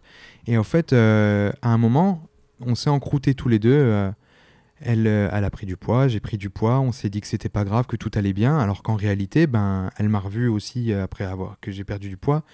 Et elle me l'a dit aussi. Elle m'a dit c'est horrible de te voir comme ça parce que j'ai encore plus envie de venir vers toi. Et, Bah oui. et euh, enfin voilà, après 8 ans, on, on se connaît, même si on se connaît presque par cœur, euh, ben, quand on s'entend bien avec quelqu'un, que ce soit humainement ou intimement, Ouais. ben voilà, là, c'est Parce que euh, physiquement, votre, vous avez votre vie sexuelle, ça allait bien? ouais, c'était top. Ouais, en même temps, si vous alliez vous marier, je vous le souhaite. Ouais, non, c'était Même au bout de 8 ans, il n'y a Ouais, jamais eu de phase de creux, de moment Non, où vous avez. Non, non. Franchement, c'était c'était vraiment génial. Et je lui ai dit euh, la dernière fois qu'on a discuté par rapport à tout ce cheminement qu'elle elle a fait dans sa tête, où elle, elle m'a dit tout ce qu'elle avait compris vis-à-vis de moi et tout. euh, et je vois, et je- elle me dit les choses que j'aurais voulu entendre depuis tellement longtemps. Et je lui ai pas dit de me les dire. C'est elle qui a Du, fait le du chemin. genre? Ben, du genre, euh, j'aurais dû t'écouter quand euh, tu m'as demandé de déjà prendre un appartement à Bruxelles parce qu'on avait les moyens en fait. Ouais. On vivait avec mon salaire là-bas et elle, son salaire. on- Mais est-ce que on- ça aurait changé quelque chose? Oui, parce qu'en fait, j'aurais pu tous les week-ends remonter à Bruxelles pour être avec elle. C'était C'était gérable avec le boulot Ouais, avec, euh, bien sûr, bien sûr. Moi, euh, j'ai des horaires. euh, Enfin, euh, le vendredi à 16h, je sors du boulot, je suis tranquille. Euh, je fais un petit peu de route, je vais à l'aéro- à l'aéroport, je prends l'avion, j'atterris à Bon, Bruxelles. l'empreinte carbone, euh, c'est les colos qui parlent, désolé. Pas de mal. je rigole, hein, c'est pour mettre un peu de. Mais, euh, mais ouais, j'aurais pu la retrouver euh, tous les week-ends, j'aurais pu passer plus de temps avec elle et tout ça. Et, euh, et je, je lui avais demandé euh, à, une- à un moment, je lui ai dit, mais viens, prends déjà un appart à, à Bruxelles. Et comme ça, moi, je viens. Et puis comme ça, si j'ai des entretiens d'embauche euh, sur place, ben, j'ai de quoi dormir, euh, je vais faire mes entretiens d'embauche et tout, on a un chez nous. Et puis si vraiment euh, on, se on voit qu'on n'y est pas souvent, au pire, on fait du Airbnb ou Ouais. des trucs comme ça, quoi. C'est pas une... Et ça, tu penses vraiment que ça aurait changé quelque chose à Ouais, l'is- ouais, ouais, sincèrement. Dans le sens où il y aurait eu moins Ça la routine, moins. en- le- Non, ça aurait été une, euh, une solution. Ça aurait été... Honnêtement, j'avais besoin d'une échappatoire. Euh, je, ça aurait... je, voulais, je voulais partir de là où j'étais et je voulais retourner en Belgique. Là, j'aurais eu un appartement sur place. euh, on aurait déjà eu une adresse. euh, on aurait tout ce qu'il fallait pour dire, ben, c'est tout. Maintenant, on, on vend ou on loue euh, l'appartement qu'on a là-bas. Mais elle, elle voulait. De toute façon, elle voulait Et pas. elle, elle voulait pas. Ouais. Parce que... euh, Puis, de toute façon, ça n'aurait rien changé par rapport à ta situation où elle voulait pas, elle te soutenait pas dans l'idée de te mettre à ton compte. Mais dans- ça aurait été un premier pas. Ouais. De dire, euh, moi je pars du principe que. Mais du coup, du coup, quand elle, elle a voulu essayer de te récupérer euh, quand tu l'as quittée, Ouais. Elle est venue, elle m'a dit, j'ai réfléchi, j'ai été stupide. Elle m'a dit, j'aurais vraiment dû t'écouter, t'avais besoin de pouvoir. euh, parce que j'étais tout seul là-bas, sans connaître personne, donc. euh, et c'était trop tard si elle t'avait dit, elle t'a dit ou elle te l'a peut-être dit. Mais euh, bah allez hop, on. Je prends un appart à Bruxelles et on se sépare. ouais, C'était trop tard. Mais c'est ouf parce qu'au final, ouais, ça, non, ça fait. ouais. C'était trop tard parce que. euh, J'ai. Ouais, j'ai. J'ai déconstruit tout ce qu'on a construit. Et, euh, et j'ai fait de Rien mal. n'est à- irrévocable. Rien n'est irrévocable, mais j'ai fait tellement de mal. euh, Enfin, j'ai fait du mal à tellement de gens euh, en faisant tout ça. Enfin, je sais que sa mère, elle est abattue. Ah ouais? Oui, oui. Bon, Après, faut, faut se soucier surtout de, de ton ex. Oui, bien sûr. mais moi, c'est pareil. Sa mère, c'est c'est comme ma mère. Sa mère, je l'aime énormément. Et euh, non, vraiment, c'était le top. Et je sais que voilà, il y a des gens qui sont déçus, il y a des gens qui sont tristes. Après, ça a longtemps été justement ce truc qui m'empêchait de, de- rompre, où je me suis dit des trucs bêtes, hein, mais non, je peux pas la quitter. Les gens, ils ont déjà leur billet d'avion parce que le fait, le, le mariage religieux, c'était en Italie. Donc on avait, euh, en fait, on avait euh, réservé presque un village entier euh, en Toscane. euh, et, euh, Où, en Toscane? euh, ça- À Mazzola. Ok, je connais pas. Donc là, au cas où, si quelqu'un me connaît, ils vont reconnaître tout de suite. et oui, c'est moi. Après, voilà, comme je disais avant qu'on enregistre, il faut vraiment qu'il y ait un hasard. Voilà, on n'est Ouais. encore pas. Peut-être ça va arriver, mais à des audiences de millions. hein, donc, euh, Ouais. Mais euh, ouais, non, c'était. Enfin, et le, le village où on allait se marier, c'est moi qui l'avais choisi.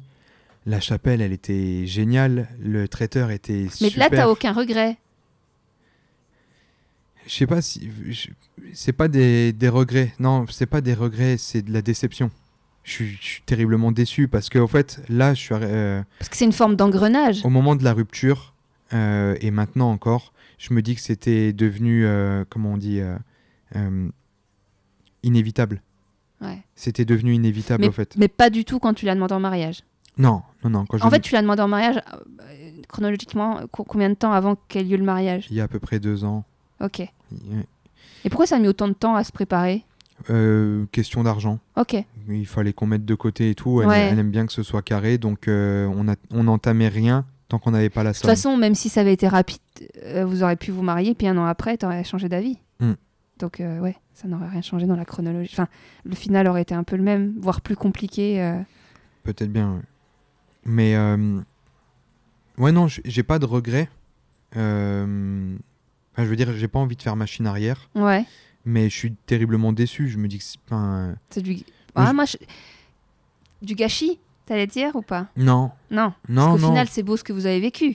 Oui, non, c'est c'est super beau ce qu'on a vécu. euh, et puis, euh, le seul truc qui me bouffe, c'est qu'aujourd'hui, avec le travail qu'elle a fait sur elle-même et puis euh, le, tout ce qu'elle me dit, je vais partir du, du principe qu'elle me dit la vérité et que c'est pas juste pour, pour me récupérer.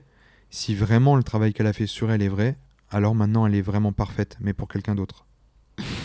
Pas pour toi. Ben. Bah, Il y a plein d'ex mais- qui se remettent ensemble. Oui, hein. mais moi j'ai pas envie de partir dans dans l'espoir parce que je vais partir maintenant au, Nebraska pendant un an Bah, qui sait, dans un an, elle aura peut-être retrouvé personne. Et, et, puis. peut-être que dans un an elle aura trouvé quelqu'un d'autre. Oui. Non, mais c'est pour ça, il faut vivre votre vie. Mais il y a, c'est il y a pour ça que moi pour l'instant j'espère rien. Je me dis on va voir comment ça se passe. Si dans un an je reviens, Puis toi, et- tu vas peut-être rencontrer une américaine. pff, honnêtement euh, je suis vraiment mais alors vraiment vraiment pas dans cette optique. Non, mais en tout cas, c'est voilà, je dis ça euh, dans, les, dans, les, dans les histoires, les films euh, romantiques. ouais, ouais, ouais, voilà. c'est vrai. Hollywood. Voilà. je, moi, je vais un peu trop au cinéma. Mais ouais voilà quoi. C'est Et t'as pas trop les. les... Enfin, t'es super content d'aller au Nebraska? Non, ça me gâche le. ça- Pendant longtemps, j'ai eu le rêve américain de me dire ouais, on va aller vivre aux États-Unis et tout. Je vais m'acheter une vieille voiture. Est-ce que tu y es déjà allé? Bah, Oui, à New York. oui, ouais. New- New Ouais. York, ouais, mais sinon, Et pas puis d'autres. depuis, depuis tout petit, au fait, j'ai toujours eu ce truc où les... je trouvais ça fascinant en fait. Et... et au final, là, je vais y aller, ça m'emballe pas. Ça t'emballe pas Pourquoi? J'ai l'impression que je vais partir un an en thérapie au fait. C'est comme si j'allais me faire interner pendant un an. Ah bah non Non, mais je sais bien que c'est pas ça. Ah, mais mais c'est le goût, c'est le goût que ça a. Après, c'est vrai que le Nebraska, c'est pas non plus le pays des États-Unis où je Ouais. j'irai instinctivement. euh, J'espère que ça Bah, va. Moi, par contre, je suis content que ce soit là-bas. J'aurais été encore plus dégoûté que ce soit un truc style Los Angeles ou quoi, parce que là, j'ai juste besoin. En fait, tu sais, il y a deux formes de solitude. Il y a Ouais. celle qu'on t'impose et celle que tu choisis. Ouais. Là, j'ai donc on- j'ai pendant longtemps été tout seul euh, de force, où elle, elle était à Bruxelles et que moi Oui. j'étais tout seul à la maison. J'avais rencontré personne là-bas, donc j'avais pas de potes sur place ou quoi, donc je passais tout mon temps tout seul à la maison. Et là, j'ai choisi d'être seul là-bas. Oui, mais tu vas faire Donc, des euh, rencontres. oui, certainement. euh, Et c'est pas non plus dépeuplé, hein, mais euh, Tu parles bien anglais? non, pas du tout. Ah bah c'est cool, tu vas voir. Tu vas revenir. euh, nickel. Donc on va revenir sur les, le- les applications de rencontres. Ouais. Parce que tu m'avais dit que c'était un peu, tu disais que c'était un peu hypocrite. Ouais, ouais, c'est Euh, hypocrite. euh, Donc je te disais. Donc les nanas correspondent pas. Alors qu'est-ce qu'elles disent qui fait que ça correspond pas aux photos? Ben, quand euh, déjà la première photo, euh, c'est ce genre de photo hyper aguicheur ou quoi, où Ah ouais, elles tu- font les décolletés, bouche en cul de poule. Ouais, mais il y a des fois où c'est même plus, c'est plus chaud que ça. Il y a des fois où très clairement, Je sais pas, dis-moi parce que je- je- moi je n'ai que les profils Ben, d'hommes les- torse nu devant la miroir ou, ou sur leur ça voiture. c'est pathétique. je rigole, mais c'est un peu ça. Euh, Ou à Paris, on, a Non, les, on a les selfies dans les bouchons. ce genre, euh, ce genre de photo là où ça se mord les lèvres en tirant sur le t-shirt euh, avec des yeux qui crient braguette. C'est pas des faux profils, ça Je sais pas. ce que- D'escorte Franchement, Je sais pas, sais hein. pas ce que c'est, mais quand la- dans la description, la première phrase c'est pas de plan cul, s'il vous plaît, tu te dis, ouais. mais moi je veux bien, hein, je te juge pas, je te respecte, mais là il y a clairement une dissonance entre ce que tu montres et ce que tu dis. Et en fait, moi ça me ça me saoule, ça me saule vraiment. Bah, de toute façon, quand on dit que la communication, 80% c'est non-verbal, euh, bah, ouais, c'est marrant, c'est marrant de. Ouais, nous les mecs sont plutôt plutôt honnêtes pour le coup. c'est plutôt quand le mec il monte son torse Ah nu ben, à ras la braguette, tu sais qu'il est pas là pour t'épouser en tu- moyenne. tu sais, enfin, j'ai au tout début quand je m'y suis mis, j'ai une première phase en fait euh, après la rupture, euh, peut-être euh, un mois après, et j'ai essayé. En fait, j'ai- pas connu, je me suis mis avec elle à- quand j'avais 20 ans, et Tinder, ça arrivait pendant que j'étais avec elle. Bah, ça a- on, en- on en parlait avec l'épisode de Simon, ça arrivait il y a 4 ans. Mm. J'ai pas connu moi ce truc-là. t'as- connu, avant d'être avec elle, t'as dû connaître un peu Mythique. Ouais, mais Ouais. de loin, Oui, j'ai j'ai bah ouais. connu de nom quoi. Oui, parce qu'à 20 ans, on n'allait pas sur Mythique. Non, clairement pas. Et, euh, et en fait, j'ai pas connu tout ça. Et puis, tous les célibataires, ils vendent du rêve. Ouais, Tinder, j'ai pécho à mort. Ah, ça, c'est intéressant de voir comment. Parce que tu as des potes qui, l'utilisent, qui te le vendent. Ouais, ouais, ouais, ouais. Il y a plein de... Mais c'est des mythos, en vrai. Non, attends. Pour le coup, je vais te modérer sur le sujet. Ça dépend ce qu'ils disent. Qu'est-ce qu'ils te disent? Ben, qu'en gros, euh, ils y allaient avec une brouette et ils revenaient avec des brouettes chargées de filles. c'est des... Mais je pense que si t'es pas regardant et que tu en rencontres vraiment beaucoup, mais comme tous les pick-up artistes disent que quand ils draguent dans la rue, euh, dès qu'ils voient une fille qui leur plaît, ils vont lui parler. Puis sur, euh, euh, bah, Simon en parlait dans l'épisode, c'est euh, bah hop, je vais par- sur 2000 nanas à qui je suis allée parler, si j'ai eu 10 connexions, c'est le maximum. Tu vois, c'est-à-dire que sûrement que les gars, Mm. ils, ils matchent tout. Ouais, Tu vois, ils, font tout le temps swipe droite, swipe droite, hop.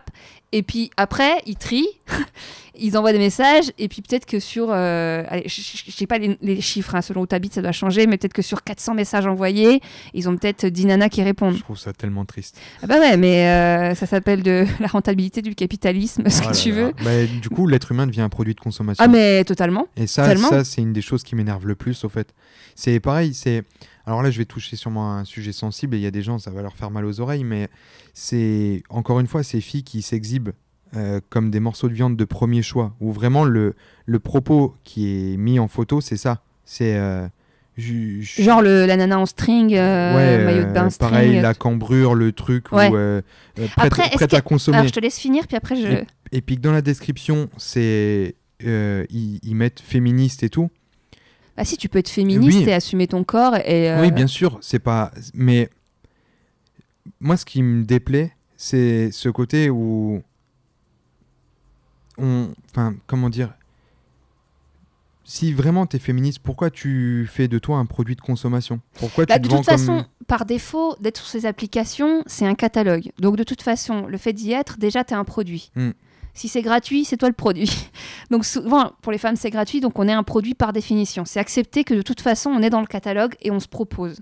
Après, c'est clair et net qu'il y a une dissonance pour beaucoup de personnes, et je pense chez les hommes aussi, hein, euh, sur le fait de dire, euh, et, et on s'en rend pas compte, je pense qu'il y a vraiment une construction, et je lui en parle dans l'épisode avec Simon, sur si on s'adapte à ce qu'attendent la majorité des hommes, tu te comportes, tu peux te comporter sur, pour avoir un maximum d'hommes, tu peux avoir une attitude, un comportement et un discours que veulent les hommes.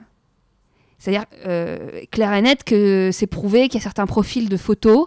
euh, voilà, tu mets ton, tes seins en avant, tu, mets, euh, tu te maquilles bien, tu te, pré- tu te prépares bien, tu.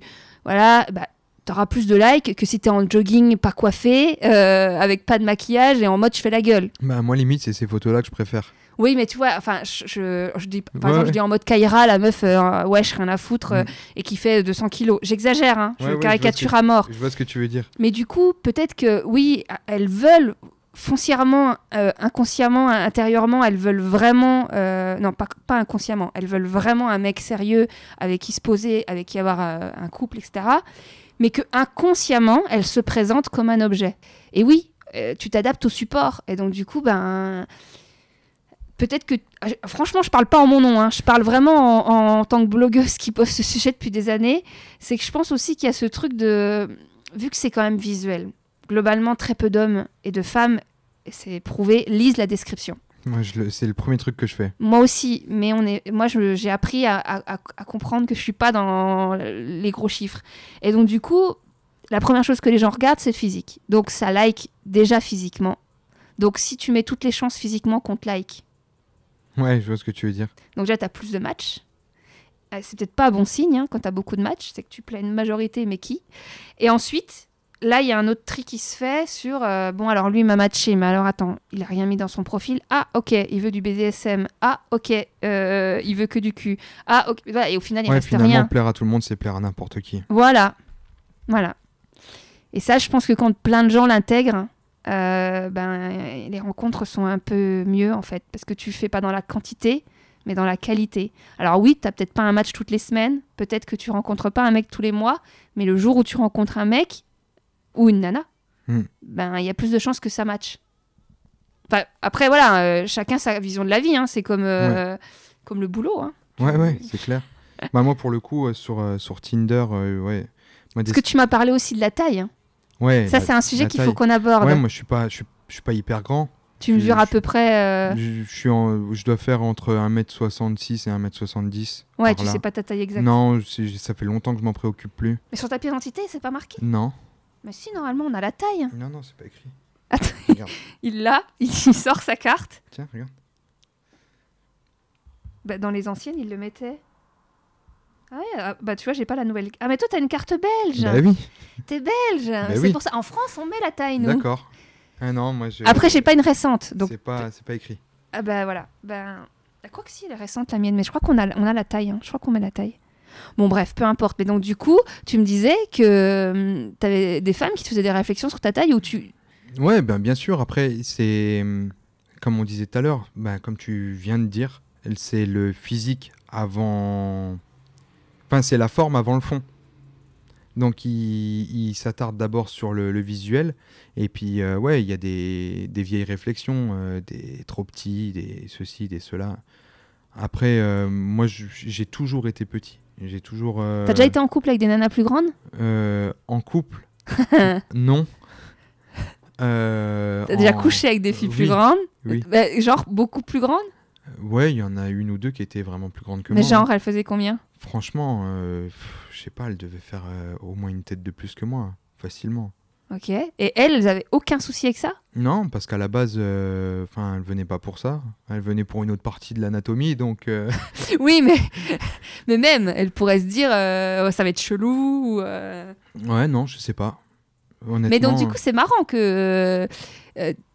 Euh, euh, T'as jamais eu du tout une nana plus grande que toi Bon, En même temps, t'as été 8 ans en couple et t'as Ouais, 28 si, ans. Si, si, si vraiment je. Si, euh, ma première copine était plus grande que moi. De combien? Euh, ouais, bah, pas mal en plus. Hein. Elle était vraiment plus grande que moi. Euh, je saurais pas dire. Vraiment, j'ai jamais accordé d'importance à la taille, donc c'est pas un fait que je souligne. Oui, mais tu pourrais savoir approximativement. euh, ben là, si elle euh, t'arrivait, euh, elle, elle devait faire. euh, si si c'était maintenant, Tu lui arrivais au. Euh, au- je sais pas. Ouais, j'avais les yeux à hauteur de sa bouche. Ah ouais Ouais, Ah, quand même ouais, ouais. Ok. Et donc, vous êtes restés ensemble euh, On est restés ensemble euh, quelques mois. Et toi, ça t'a pas posé de problème Non, c'est moi qui l'ai quitté. Enfin, c'est pas drôle, mais. euh, Oui.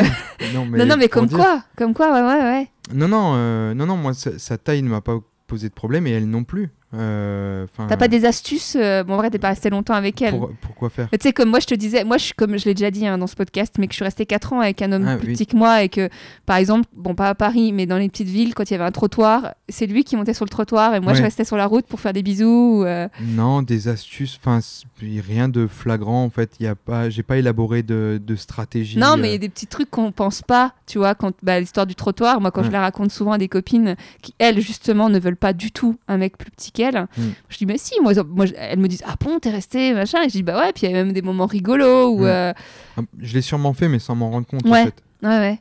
Et euh, ouais, je sais pas. Non, j'ai pas de, j'ai pas élaboré de. Mais globalement, toi, la taille, tu t'en fous. Ouais.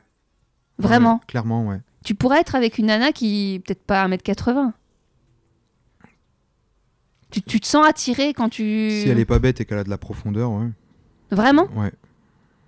Non, mais c'est intéressant parce que je suis Ouais, non, pas mais- sûre que les femmes fassent la, la même gymnastique dans leur. euh, globalement. Enfin, ça serait intéressant d'avoir des chiffres là-dessus, mais j'avais déjà vu des En- trucs. Mais hein. en fait, je pense que ça a tellement été un frein et un handicap que moi, de mon côté, euh, Tu te dis que c'est pas possible dès que tu. en fait, j'ai été. Ce serait dommage que de mon côté, je me mette à reprocher quelque chose qui m'embête déjà à la base. Enfin, je sais pas si oui, je oui, suis je vois ce que tu veux que- dire. Je vois ce que tu veux dire. Euh, si euh, moi, ça me fait chier que les autres pensent comme ça. Alors pourquoi je me mettrais à penser comme eux? Ouais, mais tu pourrais inconsciemment avoir intégré que de toute façon, globalement, la majorité des meufs ne veulent pas d'un mec plus petit. Mm. Donc du coup, quand t'en croises une, bah, tu vas même pas parce que tu te dis. euh, Oui, c'est clair. C'est clair qu'il y a, il y a un réflexe qui se crée, mais c'est juste une barrière. C'est comme je te disais tout à l'heure, au fait, euh, fonce dans le mur. C'est le meilleur moyen de te rendre compte qu'il n'y en a pas. Ouais. Donc, euh, ben, sur un malentendu, ça peut aller. C'est Jean-Claude Duss hein, qui dit ça Je sais plus, je pas. ça peut... Alors, je vais, je vais quand même reprendre les quelques questions que m'ont posées les auditeurs, pour pas oublier. Euh, T'as eu cette peur de te mettre en relation sérieuse trop jeune et de pas avoir assez vécu?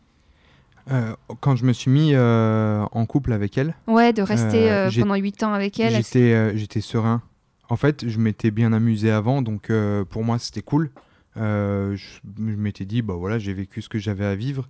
Et en fait, avec le temps, plus le, plus- moins ça allait au boulot et tout, euh, je me suis dit, j'ai quand même évité pas mal de gifles que j'aurais dû me prendre. Euh, le genre de gifles dont- qu'on se prend quand on est célibataire et tout Ah, ça. les ruptures Euh, ouais, les, les ruptures. Les euh, râteaux. les... Bon, les râteaux, j'en ai pris. J'en ai pris, euh, j'en ai pris pas mal. hein. Je, je- je te rappelle, je suis petit. Ah oui, c'est vrai. mais, euh, Ouais, Il y a des femmes petites, mais c'est vrai que du coup, comme elles veulent des grands. ouais. mais en fait, Ouais. je me suis rendu compte que j'ai, pendant 8 ans que j'ai été avec elle, j'ai accompli énormément de choses. Honnêtement, Mais pas une seule fois pendant les 8 ans, euh, tu t'es dit, euh, j'ai pas assez vécu, peut-être qu'il faudrait que je, me, je, je revive encore un peu des ben, histoires. en fait, sur la fin, au, au moment où j'ai commencé à entrevoir la rupture, je me suis dit, euh, je, je suis en train de perdre une époque que je n'aurais pas vécue. Et, euh, ah, tu te l'es quand même dit ça. Vers la fin, ouais. Vers la fin, avant de me séparer, je me suis dit, voilà, je, je vais avoir 30 ans. Et c'est dingue parce que, honnêtement, j'ai jamais été tracassé par, euh, par mon âge et par le fait de vieillir. Ça m'a jamais inquiété, au fait. Tu penses que tu as fait une crise de la trentaine? Une crise de la quarantaine. Non, mais, non, mais est-ce qu'il y a la crise de la non, mais trentaine hein je suis très sérieux. hein. J'en ai, euh, j'en ai parlé avec, euh, avec un de mes collègues, avec qui, euh, enfin, c'est même un de mes responsables, avec qui je m'entends très bien. Et euh, il me disait, écoute, et on se ressemble énormément en fait. Euh, on est né presque à la même, euh, à la même euh, date et tout. Il est à peine plus vieux que moi, mais euh, on, on se dans notre mentalité, on se ressemble énormément. Et euh, on s'est dit tous les deux, en fait, on a commencé à travailler très tôt. On a très tôt dû euh, faire preuve de responsabilité. Euh, moi, je te disais, je viens d'un- d'une famille où il n'y avait pas forcément, il n'y avait pas d'argent. Euh, j'avais des copains, ils avaient le droit de faire des conneries. Ils avaient le droit de casser leur vélo, ils avaient le droit de déchirer leurs vêtements, ils avaient le droit de faire des conneries comme ça. C'était pas grave. Moi, je sais que si, euh, bah, d'ailleurs, j'héritais des habits et des, des chaussures de mes frères. Mhm. Et euh, j'ai eu ma première paire de chaussures à moi, je devais avoir euh, 13 ans, quelque chose comme ça. Et je savais que si je l'abîmais, euh, j'en aurais pas d'autres avant, euh, avant l'année prochaine. quoi. Il n'y aurait pas d'autres paires de chaussures. Et, euh, Et donc, quel est le rapport avec le. J'arrive pas à refaire le lien avec la question. de, Sur le fait d'avoir euh, d'avoir des peurs de, de, de te caser trop jeune et de. de- eh ben, le, justement, le, ça m'a forcé à être responsable plus tôt. Et j'ai. Ah, la maturité, Ouais, ce fait de. du ouais. style, on va faire un foot Non, je peux pas. J'ai mes chaussures d'école. Et, euh, et en fait, j'en parlais avec mon, mon responsable et il me disait, mais euh, ouais, depuis toujours, on a dû être responsable. Et, euh, et en fait, ben, on a commencé tout plus tôt. Et, et on se disait, ben, en fait, on fait tellement tout plus tôt que là, on fait notre crise de la quarantaine. Ouais, avant d'avoir eu les enfants. Ouais. Et on se disait, ben regarde, moi j'ai j'ai 28 ans, ça va, ça va déjà faire, euh, moi ça va déjà faire 8 ans que je travaille, quoi. euh, j'ai commencé très tôt. Après, il y a des gens qui travaillent plus tôt que moi. Il y a eu un moment où j'ai été déscolarisé, donc euh, de mes, de mes 15 à mes 17 ans, je travaillais. Euh, et puis, Et du coup, toi, le désir d'enfant, c'est un sujet où tu, tu, tu, te vois, tu penses que tu seras papa ou tu voudras j'ai en- absolument. j'ai envie de l'être. Ok. J'ai très envie de l'être. Mais après, euh, on choisit pas tout, je pense. hein, euh. Oui, oui, mais du, jour, tu- du, du genre, tu t'en moquerais d'être papa à 50 ans? Ça me, ça me ferait chier quand même. Hmm. Parce que, euh, après, je pense que j'y avais réfléchi et je m'étais dit, ouais, ce serait cool que, par exemple, si j'ai un enfant à, à 30 ans, euh, quand j'en aurai 50, il en aura 20. Ouais. Euh, 50 ans, c'est un, un bel âge, c'est c'est cool. Et je m'étais dit, ah, ça pourrait être chouette, on pourrait faire, euh, par exemple, je pourrais aller faire un, si j'ai un fils ou une fille, je pourrais aller faire un road trip avec, Ouais. sans problème. Et puis euh, maintenant, avec tout ce qui se passe, avec les questions que je me suis posées sur le fait que ça commence à m'inquiéter de vieillir, justement parce que j'ai pas profité euh, peut-être de plein de choses, pas forcément des filles, hein, mais de plein de choses qu'on peut faire quand on est seul.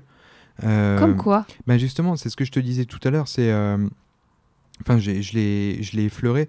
euh, ces huit dernières années, tout ce que j'ai accompli, je l'ai accompli avec elle. Il n'y a aucune de mes réussites que je peux m'attribuer à moi-même. Et... euh, Même d'avoir trouvé un boulot, même. euh, Ouais, non, non, même, même ça, en fait, elle m'a toujours soutenu. euh, quand j'ai Oui, mais c'est quand même toi qui l'as décroché. Oui, mais euh, c'est elle qui m'a poussé à postuler là où je suis, euh, là où En fait, embauché. Ce que tu veux dire, ça j'essaie de comprendre. hein. En fait, c'est que tu as toujours pensé à deux Enfin, c'est ensemble que vous avez pris des décisions C'est ensemble que vous Ben, avez été. à- L'endroit où je travaille, je voulais pas y aller. C'était une boîte qui m'inspirait, je sais pas, elle m'inspirait pas confiance. Et puis euh, elle m'a dit postule quand même. J'ai postulé et puis euh, une semaine après il m'appelait et puis Ouais. c'était c'était bon quoi. Donc euh, en gros cette embauche, je lui dois. C'est elle qui m'a qui m'a forcé, enfin qui m'a poussé à, à postuler à cet endroit-là. Et puis euh, il y aurait peut-être juste l'appartement où je pourrais dire que ça c'est une petite victoire à moi, c'est qu'elle voulait pas acheter. Toujours la peur de perdre la sécurité financière. Elle s'était Mm. dit si on achète on s'endette et tout. Et au final euh, je lui ai dit ben on va acheter, c'est pas une question. J'en ai marre de donner mon argent à Donc, tu vois, quelqu'un. t'as quand même pris des décisions. Juste celle-là. Bah, c'est déjà pas mal, hein, quand même. Ouais, mais euh, j'ai dû la convaincre. J'ai dû faire un business plan. Donc là, en fait, euh, si je comprends bien, euh, c'est que ça maintenant, en fait, maintenant tu te sens, bah, d'ailleurs d'avoir pris le boulot dans, au Nebraska, c'est qu'en fait, tu es libre de choisir de ta vie. C'est être un peu égoïste au La- final. L'égoïsme, je pense que avec le recul, je pense que c'est une bonne chose. Ah non, mais j'ai pas dit que c'était Ouais, une mauvaise chose. ouais. Mais Oui, du coup, pour le coup, c'est redevenir égoïste. C'est de, de redevenir un peu, de penser à soi, en fait. de penser, à soi. pour Après, soi et à je le soi. fais pas pour moi. Si je le fais, c'est pour euh, voir si je suis capable. Ouais, c'est un challenge. C'est un, ouais, c'est plus un challenge. Je me dis, est-ce que je vais être capable de débarquer dans un pays euh, où je vais être loin de tous mes repères, de tout et de tout le monde, euh, sans maîtriser la langue? Est-ce que je vais être capable d'apprendre la langue, de me débrouiller et tout? Mon métier, je sais que je sais le faire. Ça, c'est pas un problème. Mais tout le reste, est-ce que je vais être capable de Mais oui. Oui, c'est- je- moi je me le dis, hein, oui, mais euh, ce sera réel que quand ce sera fait.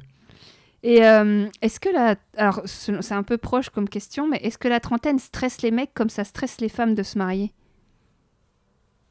Je sais pas, il y a cette, cette fameuse histoire d'horloge biologique, euh, Ouais. mais t'étais- t'étais- tu... Ouais, tu- t'as t'as un peu répondu avant, mais tu t'es pas marié. Tu t'es marié parce que t'as envie de te marier. ouais. Point. Parce que Ouais, non, je me, juste. je me euh, posais pas mille et une questions en fait. Moi, elle était là. Euh, et euh, en fait, je comment dire Je. Tu sais, ça faisait tellement longtemps qu'on était en couple. Et, euh, C'était logique. et je l'aime sincèrement. Euh, même encore maintenant, je sais que je l'aime toujours. Et que tu l'aimeras toujours un petit peu. Ouais. Enfin, il y aura toujours une part de toi qui. où je me suis dit, tu sais, c'est comme quand t'aimes vraiment quelque chose, mais que t'en veux encore plus tellement tu l'aimes, tu vois. Ouais. Et ben là, c'était ça. Je m'étais dit, euh, on est tellement bien et j'en veux plus. Ouais. Et du coup, ben en avoir plus, c'était l'épouser. Et puis après, c'était de faire un Et enfant. après, c'était de faire un enfant. Puis, euh, et je, je vais te dire, hein, j'étais avec elle, euh, je nous imaginais vieux et je me disais, ça va être cool. Quand on sera vieux ensemble, ça va être cool. Putain, arrête, mais c'est fou parce que c'est à n'y rien comprendre. Ouais, je sais, que je quand Je sais, mais en fait, j'y repensais là euh, pendant la petite, euh, la petite pause. Ouais, Parce qu'on a fait une pause, mais ça, ils l'entendront pas. Ouais.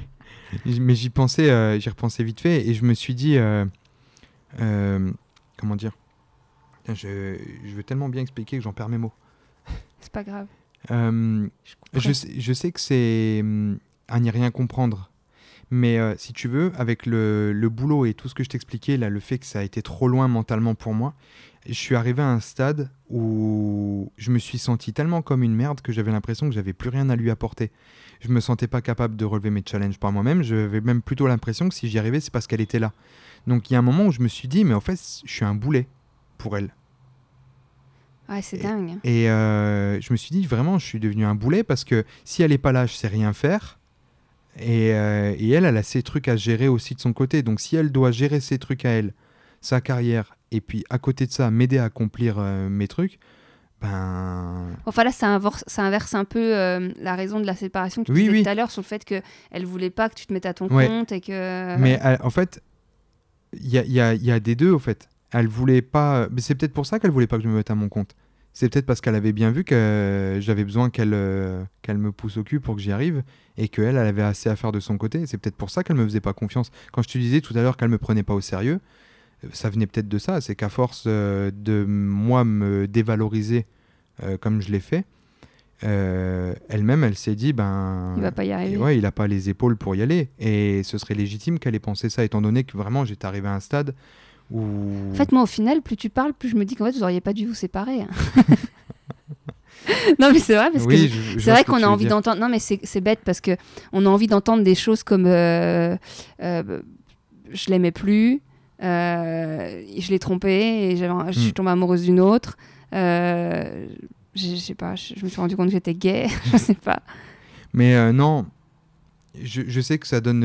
Enfin, je sais que c'est déroutant parce que, comme je te dis, quand les gens nous voyaient, ils disaient c'est une évidence. Ouais, Et euh, c'était pas qu'on jouait un jeu, on faisait pas une vie Instagram, on, on vivait euh, comme on était.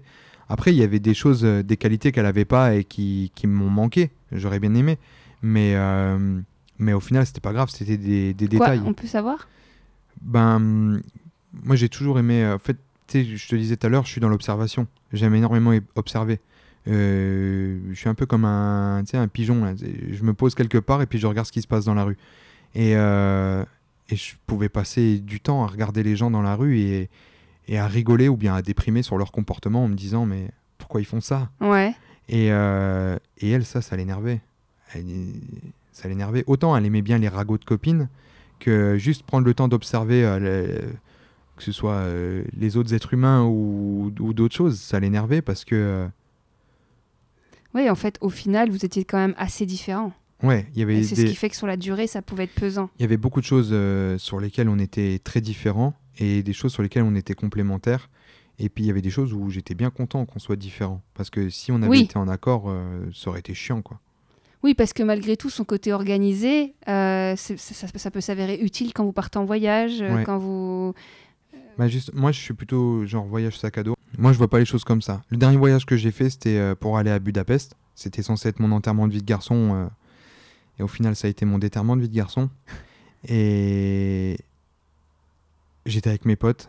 Aucune, enfin, aucune organisation. On, on a complètement foiré le truc. On s'est retrouvé à faire du stop. On a autostoppé un bus qui nous a déposé à l'aéroport. Euh, on a couru vers le terminal avant de se rendre compte que c'était pas le bon. Donc on a recouru dans l'autre sens. Le- Vous l'avez eu euh, On l'a eu à deux minutes près. Ouais. Mais vraiment, Vous hein, étiez euh, combien on était 5, 4 pour aller à l'aéroport. Il y avait un cinquième qui nous attendait déjà là-bas. Et honnêtement, ça s'est joué, mais à, à quelques minutes. Et on a réussi parce qu'on a doublé des, des gens dans la file.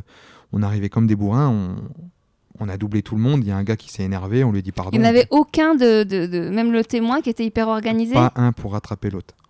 Une fois qu'on est arrivé là-bas, il y avait des trucs d'organiser plus ou moins bien, quoi. Enfin, non, même pas plus ou moins bien, c'était bien organisé. Il était passé par une agence qui s'occupe de faire les, Ouais. les enterrements de vie de garçon. Donc, au final, on a quand même suivi euh, le, le planning. Là, il pourrait y avoir un bon sponsor, une agence qui organise un enterrement de vie de garçon que je pourrais placer dans l'épisode. Voilà, je, je, je pense à ça quand t'en parles, parce que tu sais, des fois, je me dis, mais ces gens-là, ils ont besoin de faire de la promo. Donc, on ne donne pas de nom. Ça leur apprendra à pas, à pas faire de promo dans mon podcast. Et, euh, et euh, ouais, non, mais ju- jusqu'à ce qu'on soit dans l'avion, c'était une mission. Et moi, j'ai- j'ai j'ai- j'ai adoré ça. Ouais, mais c'est assez un. Bah c'est ouais, c'est d'où l'intérêt d'être avec la bonne personne parce que euh, moi je sais que ça peut vite être saoulant, prise Mm. de tête et, euh, et au bout d'un moment en fait. euh, Oui, mais est-ce que c'est grave Ah non, je dis pas que c'est grave, c'est juste que quand on a ses habitudes, autant ça peut être pesant pour l'autre d'être avec quelqu'un qui, qui, qui est carré, qui aime bien être à l'heure, Mm. qui aime bien. euh, autant ça peut être pesant pour l'autre que. En fait, l'autre devient vite un boulet. Toi, parce que moi j'ai beaucoup de copines qui voyagent seules, moi j'en fais partie. Et c'est ce que j'adore dans le voyage seul, c'est que je compte sur moi. C'est-à-dire Mm. que j'ai pas. T'as le contrôle. Ouais. Mais surtout, j'ai pas un boulet derrière moi qui est à l'arrache, qui a oublié son passeport à la dernière minute, qui a oublié. Et qui fait qu'en fait, ben, là où toi, tu as une destination, tu as un objectif. Et d'ailleurs, je trouve que la- le parallèle avec la vie de couple, il est pareil, hein, de, de se fixer des objectifs. Et que quand on a quelqu'un à ses côtés qui va pas au même rythme, qui a pas les mêmes envies, du coup, bah, ça ralentit ton objectif. Mhm. Si j'avais suivi euh, son planning, son organisation et si j'avais euh, entièrement dit oui à, à son besoin frénétique de contrôle, euh, tu l'aurais pas ce- cet épisode. Mais justement, c'est là où moi, pour le coup, je suis pas en couple. Donc Ouais, du ouais. coup, je comprends tout à fait ce côté où, euh, et puis c'est évident, hein, on est dans toutes les grandes réflexions de plein de réalisateurs, de plein de livres sur le destin, Mm. sur, fait, sur que, chaque, que chaque décision, euh, comme l'effet papillon et tout, et que chaque décision aura un impact. Oui, Et c'est là où, où je pense que beaucoup de personnes ont du mal à prendre une décision. Mm. bah, sur le mariage, le fait de faire des enfants, de quitter quelqu'un, etc., c'est que chaque décision que tu prends, quitter un job, te mettre à ton compte ou pas, aura forcément un impact maintenant ou lointain. Ouais. Et donc, du coup, ben. Ou peut-être que cette décision, elle est le résultat d'un impact passé. Exactement. Mais donc, du coup, c'est vrai que tu vas moins facilement prendre des décisions, enfin, en tout cas, en ce qui me concerne, à deux, parce qu'il y a, il y a la- le. Mais tu dois gérer tes peurs et les siennes. Voilà. Quand tu dois faire qu'avec tes peurs Et tes envies, du coup. et tes envies, oui, euh, ben, c'est encore facile. Mais quand tu dois commencer ouais, à gérer les peurs et les envies d'une autre personne dans ton programme, c'est pour ça que c'est important que dans un couple, on ne soit pas un, une seule et même entité, mais deux entités à part entière, et qu'on sache aussi respecter l'itinéraire de l'un et l'itinéraire de l'autre. Exactement. Euh, Moi, je pense que, moi, euh, vu qu'on a des réflexions sur le couple, moi, je pense qu'il y a vraiment une des clés, mais on l'a déjà dit, et il y a des mecs en couple qui l'ont déjà dit, des hommes, dans le podcast. C'est vraiment la. Moi, je pense qu'il y a une forme, peu importe cette histoire de de- de- d'organisation, de, pas organisation, c'est aussi d'admirer l'autre, d'être- euh, d'encourager l'autre. Mm. Peu importe, euh, parce qu'il y a plein de couples euh, célèbres où il y en a un qui était bordélique et pas l'autre, ou un qui était. euh, Mais du moment, je pense que le plus important, c'est de continuer d'admirer l'autre dans tous les Ouais. domaines qui soient. D'ailleurs, si le mec il est dans la permaculture et qui fait pousser ses beaux légumes et qui fait un travail remarquable dans sa permaculture, c'est important de le soutenir et Mm. de l'aimer. Je, je pense à ça parce que tiens petit placement, mais j'ai été voir au nom de la terre avec Guillaume Canet en avant-première. Il est formidable, allez-y. Et du coup. euh, ce rapport, et dans tous les domaines, c'est valable, parce que je pourrais donner l'exemple facile du réalisateur euh, avec euh, une actrice ou pas, mais de comprendre l'autre dans son projet de vie. Ouais, tu vois. Mais tu vois ce que tu dis là, euh, quand on est parti s'installer euh, dans le Jura, euh, elle, elle a lâché son travail pour venir avec moi. Ouais. Et puis, euh, elle a commencé à chercher du boulot là-bas. euh, et puis, elle a, trou- elle a eu. enfin, Je voyais qu'elle cherchait, mais sans, sans grande conviction. Et puis, elle a eu un entretien. Enfin, elle a décroché un entretien d'embauche. Et euh, la veille au soir de l'entretien d'embauche, elle m'a dit écoute, euh, je- ça me déprime d'y aller parce que c'est c'est pas ce que je veux faire. euh. Et je lui ai dit bah, si tu veux pas, le fais pas. T'as pas besoin d'y aller, c'est pas grave. Et puis, euh, du coup, elle y a pas été. Euh, elle, a, bah, elle a refusé le poste, quoi. Et puis, euh, j'ai jamais voulu la forcer à faire quelque chose qu'elle voulait pas faire. Et puis, j'ai vu, elle est restée à la maison et je la voyais faner, au fait. Et je voyais qu'elle elle était plus épanouie, elle, elle prenait plus de plaisir et tout. Du coup, ben, il y a un moment où j'ai revu sa patronne de Bruxelles et je lui ai dit, il faut que tu la rappelles. faut qu'elle revienne travailler avec toi. Et euh, c'est comme ça qu'elle est retournée travailler à Bruxelles. Bah, de toute façon, là- aussi où je pense que beaucoup de couples me diraient que c'est aussi être en couple, c'est faire des compromis. Hmm. Et que du coup, bah oui, forcément, il y a un réajustement. Mais on n'est pas obligé d'en avoir envie. C'est ça que je. Je Oui. pense à ça quand tu.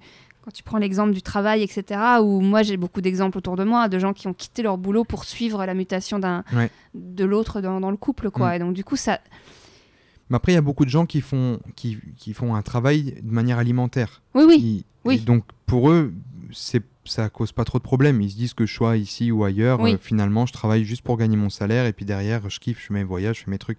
Mais elle, son métier, c'est sa passion. Elle Oui, est, elle est animée par ouais. ce truc, c'est et elle est belle quand elle travaille. Franchement, elle est tellement épanouie que c'est un plaisir de la regarder travailler. Tu parlais d'admirer l'autre, moi je l'admire. Elle est euh, quand mais est-ce qu'elle elle t'admirait? Ouais, énormément. Et d'ailleurs, c'est quelque chose qui m'agaçait un petit peu parce que euh, quand elle me présentait à son cercle d'amis, euh, c'était euh, mon travail était souvent mis en avant. Ah, il fait, il fait ça. Et ça m'énervait parce que je- des fois, je me disais, mais Je suis pas qu'un travail. ouais, je suis pas que, je suis pas qu'un horloger. Il y a, il y a ce côté luxueux. Il est horloger en Suisse. Ouais, alors qu'elle pourrait dire, ben il est, il est, il fait, il fait des, ouais, parce que je sais pas si tu en faisais beaucoup dans ton atelier à titre perso. Hmm. Si, Tu vois, j'en- ce qu'elle pourrait dire, euh, c'est un passionné, il fait plein de bijoux, plein Après, de. elle, elle finissait par le dire, mais c'est vrai que la présentation, c'était il est horloger en Suisse. Et euh, j'avais l'impression C'est me intéressant hein, ce fait. rapport au travail parce que, euh, je, sais- ouais, c'est ça. ça- bah, D'ailleurs, d'ailleurs, on en revient aux applis, mais ce rapport au- à l'image qu'on, qu'est-ce qu'on cherche avec qui on est, qu'est-ce qu'on met en avant de l'autre? Tu sais, il y a cette, cette phrase qui dit je, je pense donc je suis. Et ben là, c'était je travaille donc je suis. Ouais, bah, eh, on est dans une société comme ça. hein. Et, euh, ouais, c'est moi au bout d'un moment ça m'énervait. Je me disais, je suis pas qu'un horloger. Enfin, je suis plein d'autres choses à côté. J'aime bien lire, j'écris énormément. Euh, j'aime beaucoup la musique. euh, j'aime l'art de manière générale. On viens, on parle pas que de montres. euh, on peut aussi parler d'un livre. Mm. Et euh, mais seulement, j'avais l'impression de devoir tenir un rôle. C'est ça. En fait, c'est ce truc de singe savant ou de bête de foire. Après, là où je suis partagée, du coup, on va faire un, on va, ça fait une éternité qu'on parle, mais c'est pas grave. Mais du coup, je fais un, un- je bifurque sur le sur Tinder et sur les applications de rencontres. Mhm. Là où moi, par contre, là encore une fois, où je pense que la rencontre en ligne, ça fausse beaucoup de choses de la vraie vie, c'est que par exemple, euh, selon la profession de mon interlocuteur, je vais tout de suite me dire ça va pas être possible. D'accord. Par exemple, je donne toujours cet exemple assez radical, mais imaginons je suis végane Ouais. et le mec me dit qu'il est bouché. Ouais. Ouais. Là, il y, a un- il y a un gros. euh, Mais tu vois, pour le coup, ça en dit beaucoup sur la personne, sa profession. Pareil, si je suis écolo, ce qui est le cas, et que mon mec, enfin que le gars que je suis en train de rencontrer bosse chez Total, il y a une dissonance, tu vois. Il y a un truc qui va pas on aller. peut très bien bosser chez Total et pas aimer ça. Ouais, mais c'est pour ça que je- je- j'amène le- la discussion. C'est-à-dire que euh, naturellement, d'où l'intérêt d'être au bon endroit et de faire un métier qu'on aime et de renvoyer quelque chose qui, qui correspond à soi. Mm. C'est-à-dire que, ouais, ou quelqu'un qui bosse dans une banque, dans la finance. Mhm. Donc rapidement, souvent je m'arrête pas à ça, j'essaye quand c'est dans la description, et rapidement je demande à la personne si elle aime son travail. Mm. Et là, quand il dit ah ouais mais je kiffe moi, je reste 70 euros au bureau par semaine, j'adore. euh, Donc là tu dis non, là ça va pas. Le mec il bosse chez Total et euh, non. Ouais, je vois ce que tu veux dire. Donc ça peut quand même te dire des choses sur euh, sur les valeurs de l'autre. Oui, mais c'est. c'est... Oui, oui, oui. je vois Là on parle en termes de dating. Oui, là tu oui. parlais plus en mode de présenter De son mec ou sa nana, ce qui est pas quand même pareil. C'est, c'est pas pareil, ouais. Mais euh, pour sa défense, si je veux la défendre, ce qui n'est pas obligé, mais en tout cas, j'essaie de me mettre à sa place. C'est aussi une manière de- d'entrer en matière et d'avoir de trouver peut-être des sujets de conversation communs. Oui, elle, elle partait pas d'une mauvaise intention. ouais, mais je sais- elle, elle était extrêmement fière de ce que je faisais. Elle était admirative de mon travail, c'est- c'était, c'est certain. Mais, euh, mais c'est juste qu'il y a des fois où moi, ça m'énervait un petit peu parce que du coup, ça me réduisait à, à devoir, dans un premier temps, parler de ça. Et après, je devais, moi, faire valoir mes arguments pour parler d'autres choses. Ouais. Par exemple, euh, ça m'est déjà arrivé, ben, dans une soirée où il y avait pas mal de monde, d'être enfermé dans un cercle qui, du coup, s'intéressait à mon travail et d'entendre des gens à côté qui parlaient d'un livre. Et où je me suis dit, mais j'aurais tellement aimé parler avec eux. Sauf qu'au moment où j'ai fini d'expliquer toutes mes conneries sur l'horlogerie, ben. Ah, bah, alors que moi, je m'embête pas, moi. Ah ouais? Je leur dis, ben, désolé, on reparlera de ça tout à l'heure, mais il y a une, une conversation qui m'intéresse au sujet des livres. non, mais sérieux, hein. pour le coup. euh, Ah ouais, non, mais j'ai pas ce truc, j'ai toujours peur de vexer les gens. Bah non, hein. mais tu vois, faut pas. C'est une peur Mais qu'il faut là, enlever. je suis en train de, je suis en train de travailler là-dessus. euh, je suis un petit. Bah d'ailleurs, euh, tu, je te montrerai la, ma description Tinder. Tiens, bah, bah, justement. Comme ça, on enchaîne, parce que en fait, l'épisode va vois, durer deux il y heures. Il y, a un moment où j'ai fait, je pense, comme la plupart des mecs qui, qui débutent et qui savent pas. J'ai été sur internet, j'ai regardé un petit peu. euh, La bonne description Tinder? Ouais, comment on fait pour faire une bonne description Tinder? Et puis, euh, tu tombes rapidement sur ce genre de truc où les gens te disent Ah, bah, il faut euh, une phrase d'accroche, faut faire de l'humour, mais il faut que ce soit bref et efficace. Et ça m'a saoulé, euh, ces histoires de codes à respecter. Et du coup, j'ai essayé quand même. hein. Tu me fais penser que je vais le noter, je vais faire un article là-dessus sur mon blog. J'ai essayé et ça me correspond tellement pas. Du coup, là, j'ai réécrit une, une description qui me. Alors voilà, pour Qui la me- première fois, me- quelqu'un va nous lire sa description Tinder. Et ça, j'aime bien. Non, je vais te laisser la lire. Ah, ok, ok. Euh, On va voir si je valide ton profil ou pas. Ouais, je maîtrise pas encore l'outil parfaitement. Tiens, vas-y. Donc déjà, la description fait euh, 1, 2, 3, 4, 5, 6, 7, 8, 9, 10, 11, 11 lignes. Alors, il reste 25 caractères- caractères. J- Alors, je vous la lis. hein. Euh, j'ai essayé les phrases d'accroche, l'humour bref et subtil, mais ça n'a pas matché. Alors, j'essaye avec la sincérité. Je suis un homme avec ses qualités, ses défauts. Je sais ce que je ne veux pas, mais pas encore ce que je veux. Je sais pas où je vais, mais j'y vais pas à pas. Si tu utilises Tinder pour booster ton Instagram, tu peux me nexter. Je ne suis pas là pour flatter ton ego. Il a sauté une ligne. J'ai de l'humour et de la profondeur, mais parfois je m'y perds. Viens me retrouver. Et là, on a les fameuses icônes avec une main qui écrit une étoile, une clé de sol, un verre de café, une clope, des sushis. Eh, c'est des pâtes. des pâtes Et un piment. J'aime beaucoup les à la Alors moi, alors moi, euh, bon, elle est cool la description, franchement, ça, ça va. Euh, mais alors les icônes, moi, je peux plus. hein. Ouais, Ah ouais, franchement, je, je les lis pas. Ouais, non, alors mais. que des fois, il y, a des- il y a des mecs, ils ont quatre lignes. hein. Ouais, c'est vrai. T'as la pêche, t'as l'aubergine. Je sais pas si tu vois ce que c'est. Ouais, si. Euh, t'as le, t'as l'avion, t'as le coucher de soleil, t'as Ouais, les, en fait- les trucs qui marchent. bah, les trucs Euh, bateaux tu, en tu fais fait. comprendre que tu voyages, que t'aimes bien euh, le soleil et tout. Mais euh, Après, ta description, bon, déjà, t'as... déjà, moi je dis, quand il y a une description, t'as fait l'effort d'en mettre une. Donc, déjà, c'est déjà pas une grande majorité des hommes. Hmm. Après, il y a plein d'hommes qui diront, j'ai pas eu le temps, je viens de m'inscrire, etc. Mais non, en fait, en fait, tu t'inscris ou tu t'inscris pas, mais fais une description, quoi. ouais. Il n'y a pas de faute. c'est bien. Euh, et puis, ça parle pas tout de suite de. euh, alors, euh, Carpe diem, euh, épicurien. Ouais, épicurien, ça me saoule. Il y, a y ça chez les femmes aussi? Ah, épicurienne. J'avais fait une description euh, où j'avais dit euh, T'es épicurienne, c'est bien, viens, on en parle autour d'un verre. Parce que franchement, je voudrais parler à une épicurienne et lui demander vraiment. Si elle sait ce que c'est que la Ouais, définition de ouais, qui vraiment. est épicurien, ouais, Ouais, je suis d'accord. Parce qu'en gros, épicurien, c'est je. Je Je- me fais plaisir avec les choses de la vie. Ouais, donc t'es une consommatrice. Non, mais c'est euh, en plus, ça, ça veut juste dire j'aime, j'aime, je profite de la vie en fait. Euh, Je pense concrètement les gens c'est ce qu'ils veulent dire. Ouais. Alors après il y a ceux qui peuvent le dire en mode orgie, en mode euh, j'aime le cul et, et- Ouais. et je couche avec plein de personnes. Je, je pense hein, qu'il y a de ça. Ouais, moi, je pense que, juste, en fait, j'accorde énormément d'importance aux mots et au poids des mots. Et euh, j'aime pas quand on utilise un mot sans le peser. Alors, t'es épicurienne, franchement, c'est bien, c'est pas une Est-ce mauvaise que t'as chose. pas beaucoup aussi sapiosexuel? Si, si, si. C'est le truc qui est à la mode depuis 2-3 ans. Ouais, Euh, bon, parce qu'il y a eu une série où il y a eu une, euh, enfin un truc sur internet où il y a une nana qui disait qu'elle était sapiosexuelle et ça a fait pas mal euh, connaître le mot. ouais. Donc pour ceux qui savent pas, c'est les gens qui sont attirés par les gens qui ont un cerveau et qui s'en servent. Et moi je dirais juste un truc sur le texte, c'est que ce truc-là, si tu utilises Tinder pour booster ton Instagram, tu peux je pense que c'est pas nécessaire. Ah, mais ça, c'est un coup de gueule. Ouais, mais justement, c'est ça le truc que je trouve que d'avoir peu de lignes pour Et- passer un coup de gueule, j'ai jamais autant pas- matché qu'avec cette, euh, cette C'est vrai. Et euh, c'est- ben, Attends, je- entre euh, ben, en deux jours, j'ai eu cinq ou six matchs et euh, elles m'ont dit euh, qu'elles avaient vraiment aimé, surtout le passage euh, sur Instagram, ah bon, que ça les avait fait rigoler. Le nombre, je sais pas s'il y a ça chez les mecs aussi, mais le nombre de filles qui ont une description, enfin qui ont leur compte Tinder, c'est des photos euh, déjà photoshopées, c'est de la chirurgie virtuelle. ils sont filtrés avec des Ouais. filtres Snapchat, tout ça. Et ouais. puis même avec des, des Photoshop. hein, Ouais, euh, ouais, ouais, des trucs euh, Lightroom, machin, qui font que Ouais. ça te aplatit les ombres du visage pour que tu aies l'air. aucune description, vraiment le moins possible, juste Instagram.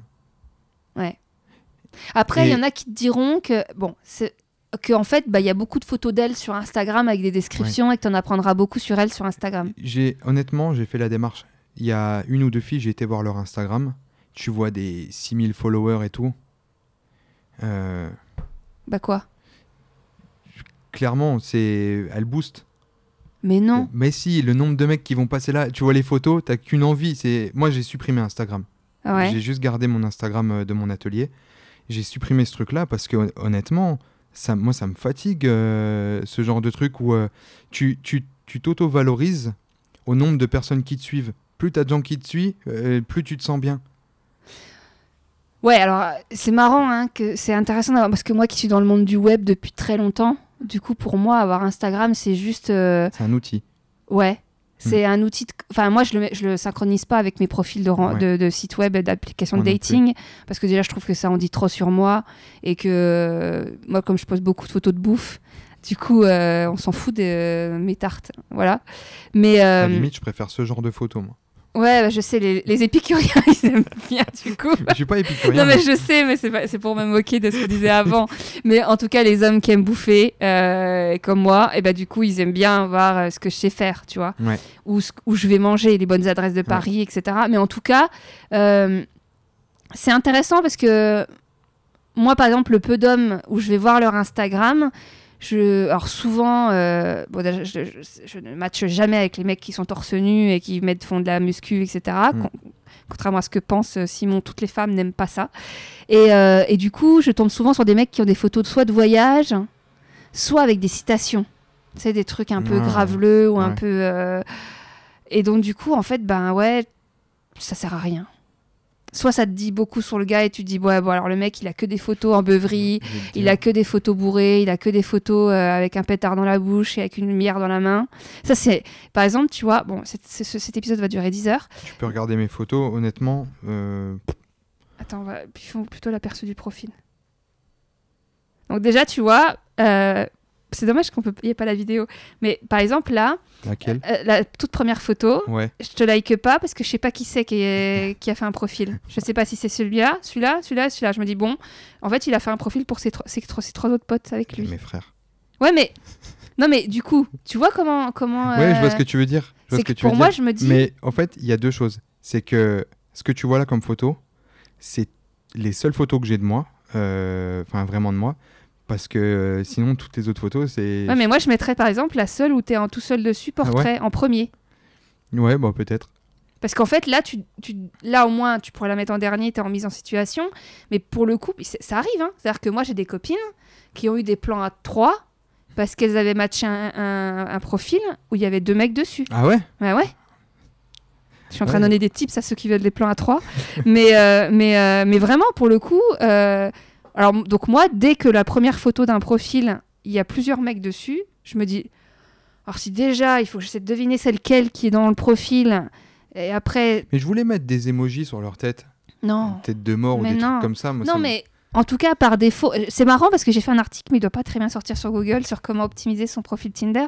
Mais en tout cas, le, pour le coup, c'est vrai que la photo de groupe en premier, non. Parce que je sais pas qui. Bon, après, déjà, c'est les seules photos que j'ai de moi. moi. Oui, mais dans le, dans sinon, dans, dans paquet, t'as une photo de toi ouais, tout seul. j'aurais pu. Mais euh, à l'heure actuelle, c'est une des choses les plus importantes pour moi, c'est mes potes. Euh, parce qu'ils sont là, ils me soutiennent. Mais ça peut être en deuxième photo. Ouais, Et ouais. puis ça peut être dans la discussion. Tu Mais- le dis. Je crois que à la base, j'avais pas mis celle-là en premier. C'est vrai que, bon, après, je vais te dire, j'y Non, accorde mais peu c'est intéressant. d'importance. ouais. C'est intéressant. Je vais finir par faire un, un coaching de profil Tinder. Non, mais je, je songe sérieusement à, à l'enlever, euh, Tinder. Ouais, on dit tout ça. non, mais. euh, Puis dans l'espoir de dire on va croiser une perle, tu... un mec vraiment génial, on le laisse. Non, moi en fait, je me suis mis dessus, c'est parce qu'avec le temps, je vu que j'arrivais plus à, sociabiliser comme je le faisais avant, vraiment avant, j'étais. Je, partais à l'aventure, euh, je voyais des gens, j'allais leur parler, je me cassais pas la tête. J'ai jamais eu peur de me prendre un râteau. Et là, avec le temps, je j'arrivais plus à aller vers les autres. Alors je me suis dit, bah, je vais cyber sociabiliser. J'ai horreur de ça, au fait. Et, euh, là, par exemple, la semaine dernière, j'ai été boire un verre. euh, C'était la première fois en 6 ans que je retournais au bar. Et, non, 8 ans, pardon. En 8 ans que je retournais au bar. Et euh, j'y étais, je me suis dit, tant pis, c'est pas grave. Je suis tout seul, je me prends une bière, je bois ma bière et puis je rentre à la maison tranquille. Et au final, donc je suis sorti du boulot à 17h, je suis rentré chez moi à 4h du matin parce que je suis tombé sur deux gars qui étaient cool. On a discuté, on a fait after chez eux et le lendemain, j'ai été invité au pot de départ d'un des deux, c'était son dernier jour. Et puis deux jours de suite, euh, le deuxième jour, j'ai fini, il était 6h du matin. Et euh, je me suis dit, bah allez, en se forçant un tout petit peu, je peux très bien réussir à, rencontrer des gens sans Tinder, sans Appen, sans, tout- sans toutes ces conneries. Et, euh, et d'ailleurs, encore la minute cinéma, parce que je suis passionnée de cinéma, mais il y a un film qui sort de Cédric Lapiche qui s'appelle Deux mois. Et, euh, et c'est vachement bien. Ça parle justement des rencontres en ligne et des vraies rencontres dans la vraie vie à Paris. Hmm. Sur un mec et une nana qui habitent l'un à côté de l'autre, mais qui ne se parlent jamais. Bref, je spoil pas plus que ça le film, mais en tout cas, ça parle de ce que tu dis, sur le fait qu'on prend plus assez le temps d'aller parler plutôt que de se connecter à une appli et de. Mais moi, j'ai cette réflexion. Après, elle vaut ce qu'elle vaut. hein. Des fois, je suis un petit peu, euh, je pars un petit peu en vrille dans mes trucs. C'est que les, dé- en fait, Tinder et tous ces trucs-là, ça force les gens à se rencontrer, mais dans le cloud. Tu sais, c'est tout. euh, Non, et puis de toute façon, je pense que ça. ça alors, on- c'est la vie, il faut suivre son évolution et pas faire la vieille euh, qui veut pas suivre Mm, la ouais. modernité. Mais je pense que malgré tout, euh, ça remplacera jamais une, ren- une rencontre instinctive où tu vas vers l'autre parce qu'il y a les phéromones, parce qu'il il dégage un truc dans le ouais, là, c'est regard, quand dans on le parle d'un sourire. homme et d'une femme. Euh, quand tu parles des phéromones.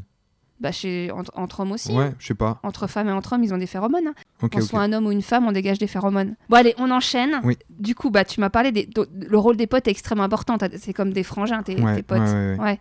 C'est des gars. que tu- Quand tu dis que c'est des frangins, c'est des mecs que tu connais depuis quel âge? Euh, j'ai pas d'amis d'enfance, mais euh, eux, je les ai rencontrés à l'internat, donc euh, ça fait euh, ça fait plus de 10 ans qu'on se connaît maintenant. Mais l'internat, ça rapproche énormément. Moi, Mais on- qu'est-ce qui fait que eux, c'est vraiment des potes, des frangins Euh, ben, par exemple, euh, le fait qu'ils habitent euh, hyper loin de chez moi. Donc là, il y a, pour celui de chez qui je viens maintenant, il y a 7 heures de route à peu près. Je sais que si je l'appelle, je suis chez moi, je lui dis il faut que tu viennes, il viendra. Et quand j'ai quitté ma copine, j'ai pas su, enfin j'ai dû sortir de la maison, ça allait pas. Je les, je les ai eu au téléphone et euh, il y en a un, il était déjà dans la voiture, il était déjà sur la route. Et je lui ai dit non, non, non, fais demi-tour, c'est bon, je vais gérer ça tout seul de mon côté. Et tu les as rencontrés où? À l'internat. Ah ouais. Enfin, il y en a un, je l'ai rencontré dans un arrêt de bus. Ah bon? Et, euh, ouais. et, euh, et les autres à l'internat. Et ils sont célibataires ou? Non, il y, y en a un qui va se marier bientôt et qui a un enfant. Et les deux autres sont célibataires. Il y en a un des deux qui fréquente une fille en ce moment, je crois.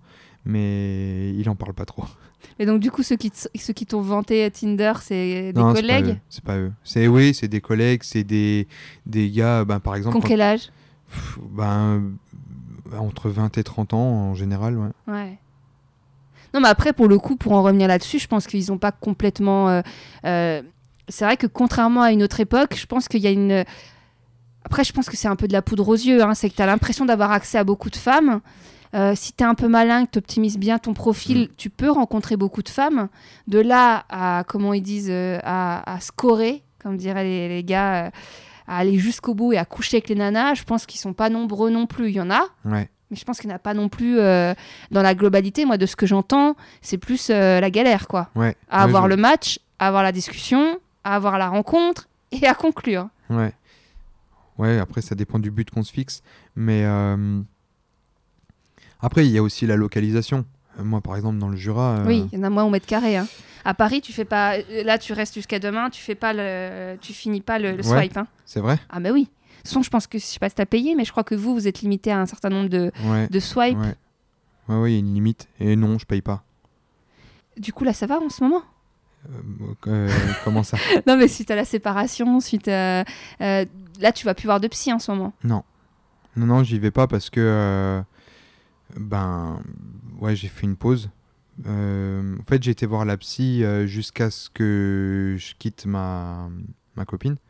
Une fois que je l'ai eu quitté, euh, j'ai quitté ma psy. je lui ai dit on va faire une pause, euh, j'ai besoin de réfléchir à tout ce qui se passe maintenant et je voulais être seul. Et c'est marrant hein, le parallèle. Le fait de. Tu vas la voir pour qu'elle t'aide à quitter. Et une fois que tu l'as quittée, tu la quittes aussi. Ouais. C'est intéressant. Elle m'a un des premiers trucs qu'elle m'a dit, c'est euh, que j'avais du mal à à, à me séparer euh, de n'importe quelle euh, situation en fait. Elle me dit Ah, comme le boulot? ouais, ouais, voilà. Et, euh, et c'est vrai que ouais, au bout d'un moment, quand, quand j'ai quitté quand j'ai quitté ma copine, c'est vrai que j'ai arrêté de la voir aussi. Et si ça va, non, je non, ça, non, en vrai non, ça va pas. ça va pas. On, on met un masque, mais ça va pas. Ouais. Euh, Mais donc, du coup, là, tu ressens pas le besoin de retourner voir une psy? De te dire, euh, d'avoir un, une espèce de, de, de béquille, j'ai un un espèce de, sas de, de, de discussion? J'ai un espèce de blocage là où. Je sais pas, j'ai un petit peu de mal. Je, je sais que je devrais, mais j'ai un petit peu de mal. J'y arrive pas. euh, c'est pas une question de ouais, je suis un bonhomme, je vais gérer Ouais, ouais, tout seul. Je sais pas, je. Oui, faut, faut pas se forcer. Hein. Si tu le sens Non, pas, non, faut non. venir de soi-même. Ça hein. viendra, hein, Oui, j'irai, oui. hein, mais, euh, mais là pour l'instant, je, je suis. Je sais pas, je suis pas chaud. Ouais, mais je comprends. Je comprends. T'as un type de femme en particulier? Non, Du tout? non. Pas blonde, pas brune, pas J'ai, toujours forte? été plus attiré par les brunes, Ouais, les types euh, latines. ouais, Euh, bah, mon ex, euh, c'était une sarde. ouais. Et, mais en revanche, je me suis souvent surpris à, à regarder d'autres filles et j'ai souvent culpabilisé de ça. Euh, je regardais une fille, je me dis, ah, elle est elle est quand même jolie. Et, euh, Ah, tu culpabilisais par rapport à ta copine? Ouais, ouais, ouais. Parce qu'elle était hyper jalouse. Ouais, Et ça, je m'en- Je m'en voulais de penser ça parce que je savais que c'était Mais non, une mais c'est pensée qui aurait pu la naturel. blesser. C'est naturel. Mais euh, en réalité, euh, je mentirais si je dirais que je trouve toutes les filles jolies. Mais la plupart des filles que je peux croiser dans la rue, que je regarde, je trouve toujours un, un détail que je trouve Même en charmant. surpoids Ouais. D'accord, parce que c'est des Je questions que j'ai. déjà hein. sorti avec euh, des filles qui étaient. euh, Mais genre, je parle vraiment. euh, Oui. Ouais, ok. Ouais, oui, ok, mais après, ok. Je, le physique, c'est une enveloppe. Ouais, je, je pourrais. Je, je serais. Non, mais parce que tu vois, c'est intéressant que je pense que. Il y a tellement de femmes, je sais plus c'est quoi les chiffres, mais qui sont à fond dans les régimes, qui sont à fond Mm. dans, le, dans, dans- dans les. Se dire que si elles rencontrent pas quelqu'un, c'est parce qu'elles ont des kilos en trop, parce que. Moi, je pense qu'il n'y a rien de plus beau qu'une personne qui s'assume. Je vais parler pour les femmes, il n'y a rien de plus beau qu'une femme qui s'assume. Et en fait, une femme, quand elle s'assume et qu'elle est épanouie, elle rayonne. Et une femme qui rayonne, elle est belle. Oui, mais donc. Et euh, quand euh, moi, je, je- je vois, je vois des, des- des filles euh, dans la rue, elles- qu'elles soient en surpoids ou, ou n'importe quoi. Il y a même, enfin, j'ai même déjà vu des filles qui pouvaient avoir un handicap euh, et de me dire, mais euh, elle est hyper jolie au fait. Elle, euh, elle a un visage qui rayonne et, Ouais, ouais. et moi, je, je trouve qu'il en faut pas plus au fait. Bon, du coup, on passe du coq à l'âne, mais je l'avais noté dans mes questions. Alors, le rapport à la violence. Parce que ça, Mhm. c'est ce qu'on a parlé par rapport à Valentin qui disait que. Enfin, il y a même plusieurs fois, il y a des hommes qui m'ont. On a parlé de ce Mhm. sujet-là sur le rapport à la violence. Sur le fait que moi, je, je disais que c'était un peu rédhibitoire et que ça peut être un motif de rupture. Mhm. Toi, tu crois que parfois c'est nécessaire? Je crois que parfois c'est ouais c'est c'est inévitable. Après euh, moi je fais toujours tout pour éviter ça parce que bah, j'ai été élevé euh, euh, dans un milieu où il y avait pas mal de violence. Je sais ce que c'est que la violence. Je sais ce que ça implique, je sais où ça peut mener, je, connais tous ces trucs-là. Et surtout, je sais que euh, il- ça peut être évité. Donc, euh, moi, je me suis Mais déjà... tu penses que parfois, il y a des hommes, ils comprennent pas autre chose qu'un coup de poing dans la tronche? Non, non, non, euh, non, ça, non, c'est pas comme ça que je voulais le dire. Non, mais je, je fais exprès. hein, ouais, que- Non, non, je pense que il y a des fois des gars qui sont là uniquement pour ça, donc on les raisonnera pas, on n'arrivera pas à leur faire comprendre. Mais les fuir. Et de se dire, bah, il va se faire fou. Enfin, moi, je vais pas me battre, donc euh, je m'en vais. Ouais, alors il y a des, y a des gars, tu vas tourner le dos et c'est là que tu vas te prendre un coup. Oui, enfin bon, en étant un minimum euh, alors moi, je, quoi. je veux, je veux pas me battre. J'ai pas non plus envie de partir en courant. Euh, par contre, je veux, je veux pas me prendre de coups. Donc si vraiment je suis confronté à quelqu'un qui va me dire, ben, Viens te battre. viens, on se tape. Euh, je vais le raisonner, je vais lui dire écoute, euh, c'est pas nécessaire, euh, je, sais pas, je trouve ça dépend du contexte, voir de, de où c'est parti. même si, allez, je, je dois lui dire écoute, je m'excuse, on s'est mal compris, ça sert à rien d'en arriver là. Même si je lui dis vas-y, viens, je te paye une bière, on n'en parle plus, on passe à autre chose. Tant que je peux désamorcer, je désamorce. Après, si vraiment je suis face à une tête de mule et qui me dit ben non, on va se taper, bon, ben, on retrousse les manches et puis on y va, mais, euh, mais c'est Mhm. vraiment pas ce que j'aime. J'aime vraiment pas ça. Hmm. Non, ouais, c'est intéressant, de- parce que moi, j'ai- comme j'ai pas du tout été construit dans l'idée. Enfin, moi, au contraire, je veux tout faire pour l'éviter. Au Hmm. max, c'est-à-dire que je, jamais je le. Mais faut être honnête, hein, ça fait peur la violence. hein. C'est quelque chose qui fait peur. Faut- Ah, mais moi, c'est quelque chose que je veux totalement sortir. Enfin, je- je- La- au minimum dans ma vie, je vais être confrontée à ça. C'est-à-dire que Ouais. c'est pour ça que si je suis avec quelqu'un et qu'il a été dans le sens de la violence, c'est-à-dire Mhm. qu'il a, il l'a pas provoqué, mais qu'il l'a Ouais. cautionné ou qu'il l'a euh, suivi, Mhm. moi, c'est quelque chose que je fuis. Et donc, du Ouais. coup, je veux pas du tout être confrontée. Mais Je veux ma- La vie est déjà assez dure comme ça, Ouais, et, que sans que t'aies demandé, tu te tapes des attentats, etc. Du coup, si, je- si moi-même, dans mon quotidien, je peux aussi tout faire pour ne jamais y être confrontée, Hmm. Mais non, mais moi, moi ce, que, ce que je pense, c'est que il y a des mecs qui disent ouais c'est drôle la bagarre, c'est drôle. Ouais, c'est vrai que c'est il y a des fois des côtés drôles. Mais euh, mais quand t'es quand euh, quand c'est une vraie bagarre que vraiment c'est violent euh, et que ça va vraiment loin, pour avoir déjà été confronté à ce genre de choses, c'est non ça fait peur. Faut être honnête, ça fait super peur. Quand ouais enfin a des fois, ça va beaucoup trop loin. Pour ma part, mon père, c'est quelqu'un de très calme. Euh, par contre, euh, j'ai eu un beau-père qui était extrêmement violent. Et euh, enfin, je, je sais que j'ai les deux côtés. Je suis quelqu'un de très très calme, mais voilà, quand il faut y aller, euh, on y va. Par contre, je sais que mon, mon père, lui, il est anti-violence, quoi. Il, il a horreur de ça. J'ai vu mon père une seule fois euh, dans ma vie s'énerver.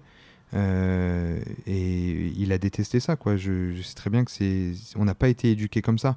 Maintenant, euh, mes, mes frères, j'ai un frère qui a eu une période où il était hyper bagarreur. Lui, il sortait, c'était pour se battre, quoi. C'était, il n'y avait pas d'autre objectif. Rien à voir. J'aurais pu enchaîner avec les larmes tout de suite, mais c'est souvent Mhm. ma question de fin. Alors, on va plus parler de la pilosité. Ouais. Euh, du coup, toi, euh, rapport avec tes poils, tout va bien? T'as jamais eu de complexe?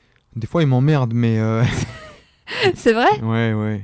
Ouais, j'ai eu de la barbe très tôt. Honnêtement, Putain, c'est dingue. Alors, attends, ça m'intéresse. T'as eu de la, de la barbe à quel âge?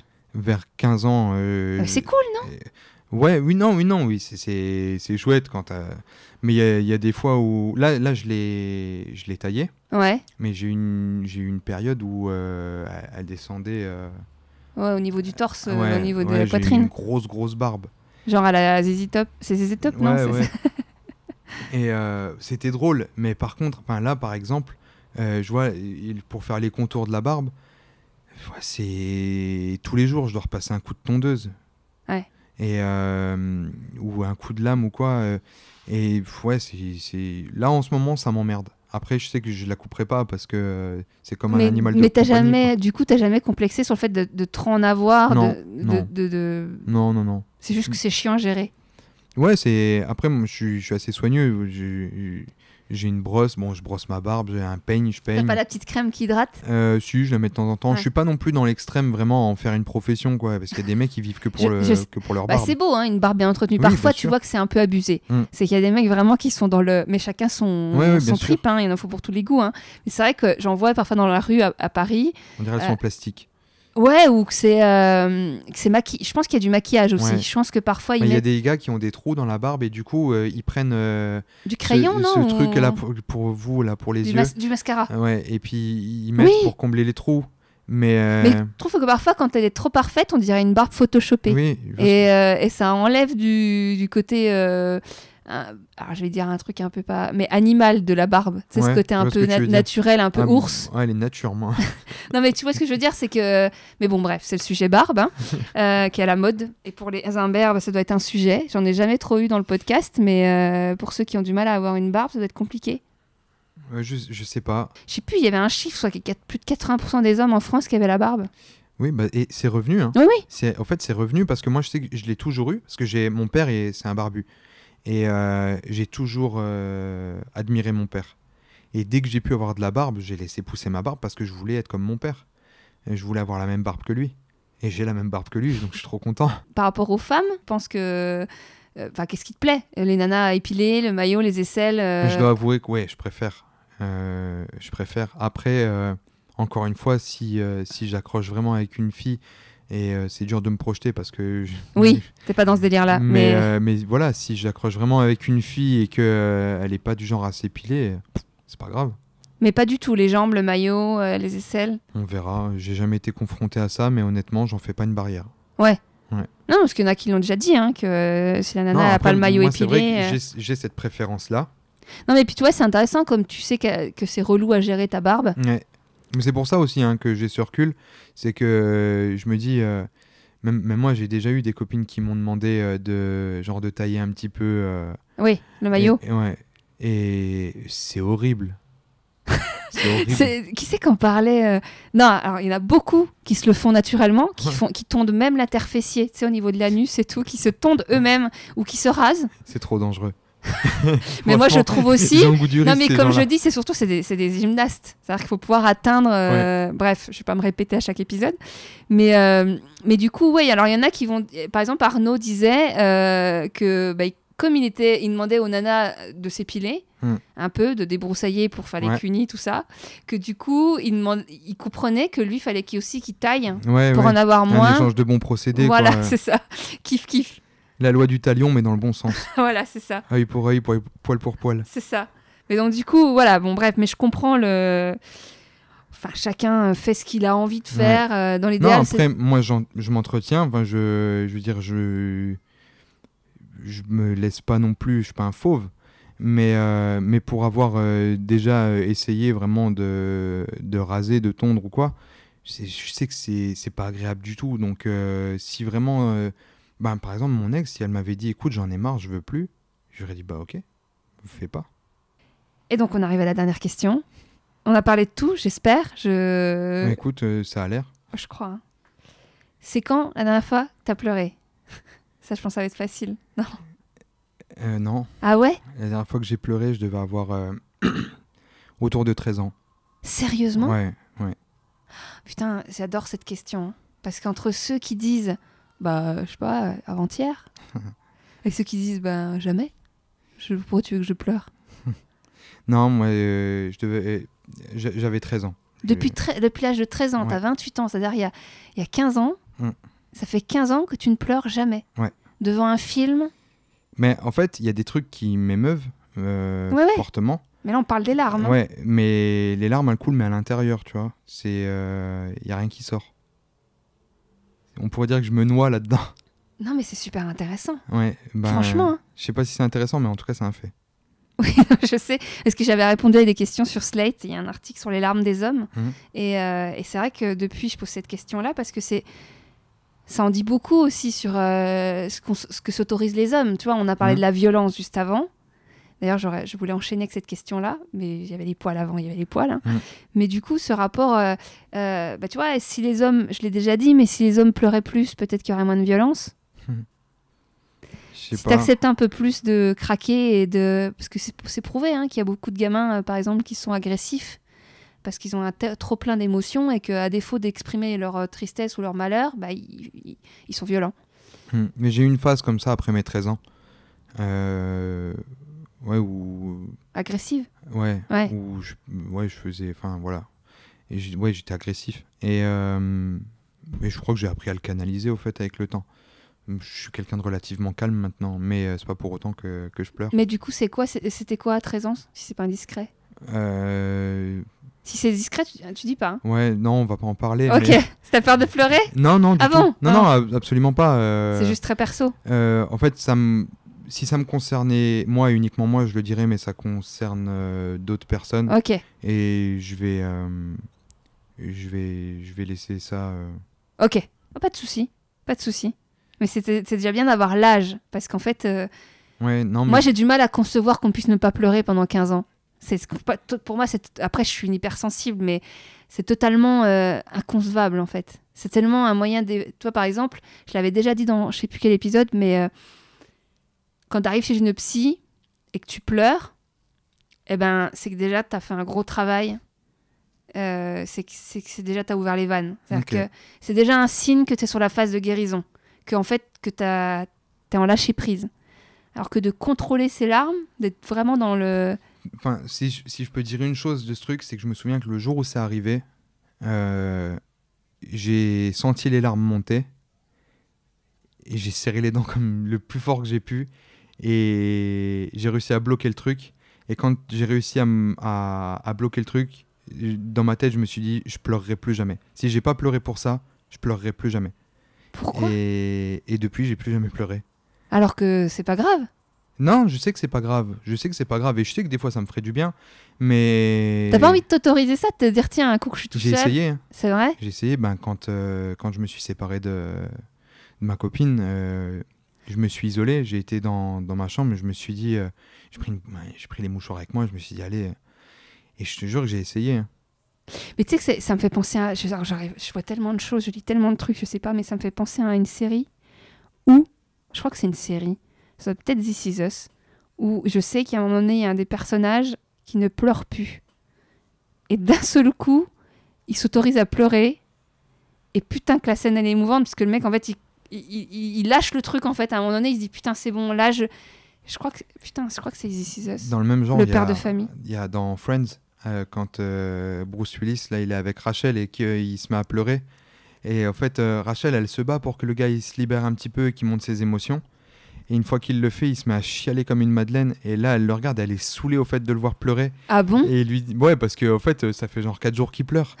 et euh, il lui dit, tu m'excuseras, mais une fois que les vannes sont ouvertes, il est difficile de les refermer. et il pleure, il en peut plus. Ouais, non, c'est vachement intéressant de, de voir que. Et je pense qu'il y, a- il y a pas mal de mecs qui écoutent le podcast qui vont être surpris, tu vois, de se dire euh, autant qu'ils vont te comprendre, parce Mhm. que je pense qu'il y en a beaucoup qui pleurent pas souvent. Mhm. Autant euh, il y en a d'autres qui vont dire putain, mais attends, moi je pleure tous les jours, quoi. Mais franchement. euh, Enfin, j'exagère. Hein. Non, non, mais euh, des, des- des mecs qui savent pleurer, euh, euh, moi je les envie, hein. honnêtement je les envie. Parce que ce jour-là, quand j'ai fait ce truc, je, je sens bien que j'ai pété un truc. Il y a quelque chose qui s'est cassé. Euh, et je sais pas si je l'ai fait, quand je l'ai fait, quand je me suis bloqué comme ça, je sais pas si c'était nécessaire ou. Je sais pas vraiment, mais euh, ce que je sais, c'est qu'aujourd'hui, ouais, quand il y a des trop pleins d'émotions, euh, si les larmes ne coulent pas à l'intérieur, ah, enfin à l'extérieur, elles coulent à l'intérieur, et comme je te dis, du coup, tu te noies Ouais, ouais. tu te noies dans tes émotions. Et euh, moi, je, te, je te jure, j'ai essayé. hein, j'ai fait tout ce que. Enfin, je me suis vraiment mis en condition. Je me suis dit. Tu peux- peut-être reprendre la thérapie à un moment donné. Ouais, on ira, on ira. mais euh, mais euh, mais j'ai essayé, mais euh, c'est pas venu. J'ai eu mal. Oui, après, faut venu. pas se forcer, Non, faire violence. non, non. Chacun son histoire, chacun sa construction. Mm. Et euh, non, non, mais c'est juste que voilà, je trouve que voilà, ça, ça, et comme à, enfin, je trouve comme à chaque épisode, c'est que ça, c'est ça qui est intéressant, c'est de voir qu'en fait, vous êtes tous différents et que, et, bah, ouais, que ça doit faire écho pour chaque personne. Enfin, tu vois ce Mm. que je veux dire. euh, Ouais. Bref, en tout cas, n'hésitez pas à réagir, Et à pleurer. à pleurer surtout, mais à réagir si vous aussi vous pleurez jamais ou si vous avez été surpris. Enfin, bref. Euh, bah merci. De rien. Encore merci d'avoir écouté cet épisode jusqu'au bout. Vous souhaitez participer au podcast? Privilégiez le mail. Il se confie à gmail.com au pluriel, comme le nom du podcast. C'est beaucoup plus pratique à gérer pour moi. Vous le trouverez un peu partout sur le site ilseconfie.com. Si vous gérez une marque en rapport avec l'audience, n'hésitez pas à me faire des propositions. Et si vous avez une petite salle dans Paris ou proche pour enregistrer occasionnellement quelques épisodes, ce serait parfait. Je peux aussi vous mettre en avant en remerciant votre établissement, hôtel, salle de coworking, agence. Bref, si vous avez une marque, un mot doux, une question, une proposition de partenariat et ou envie de participer, n'hésitez pas à me contacter par mail, je réponds à tout le monde. Et je vous dis à très vite.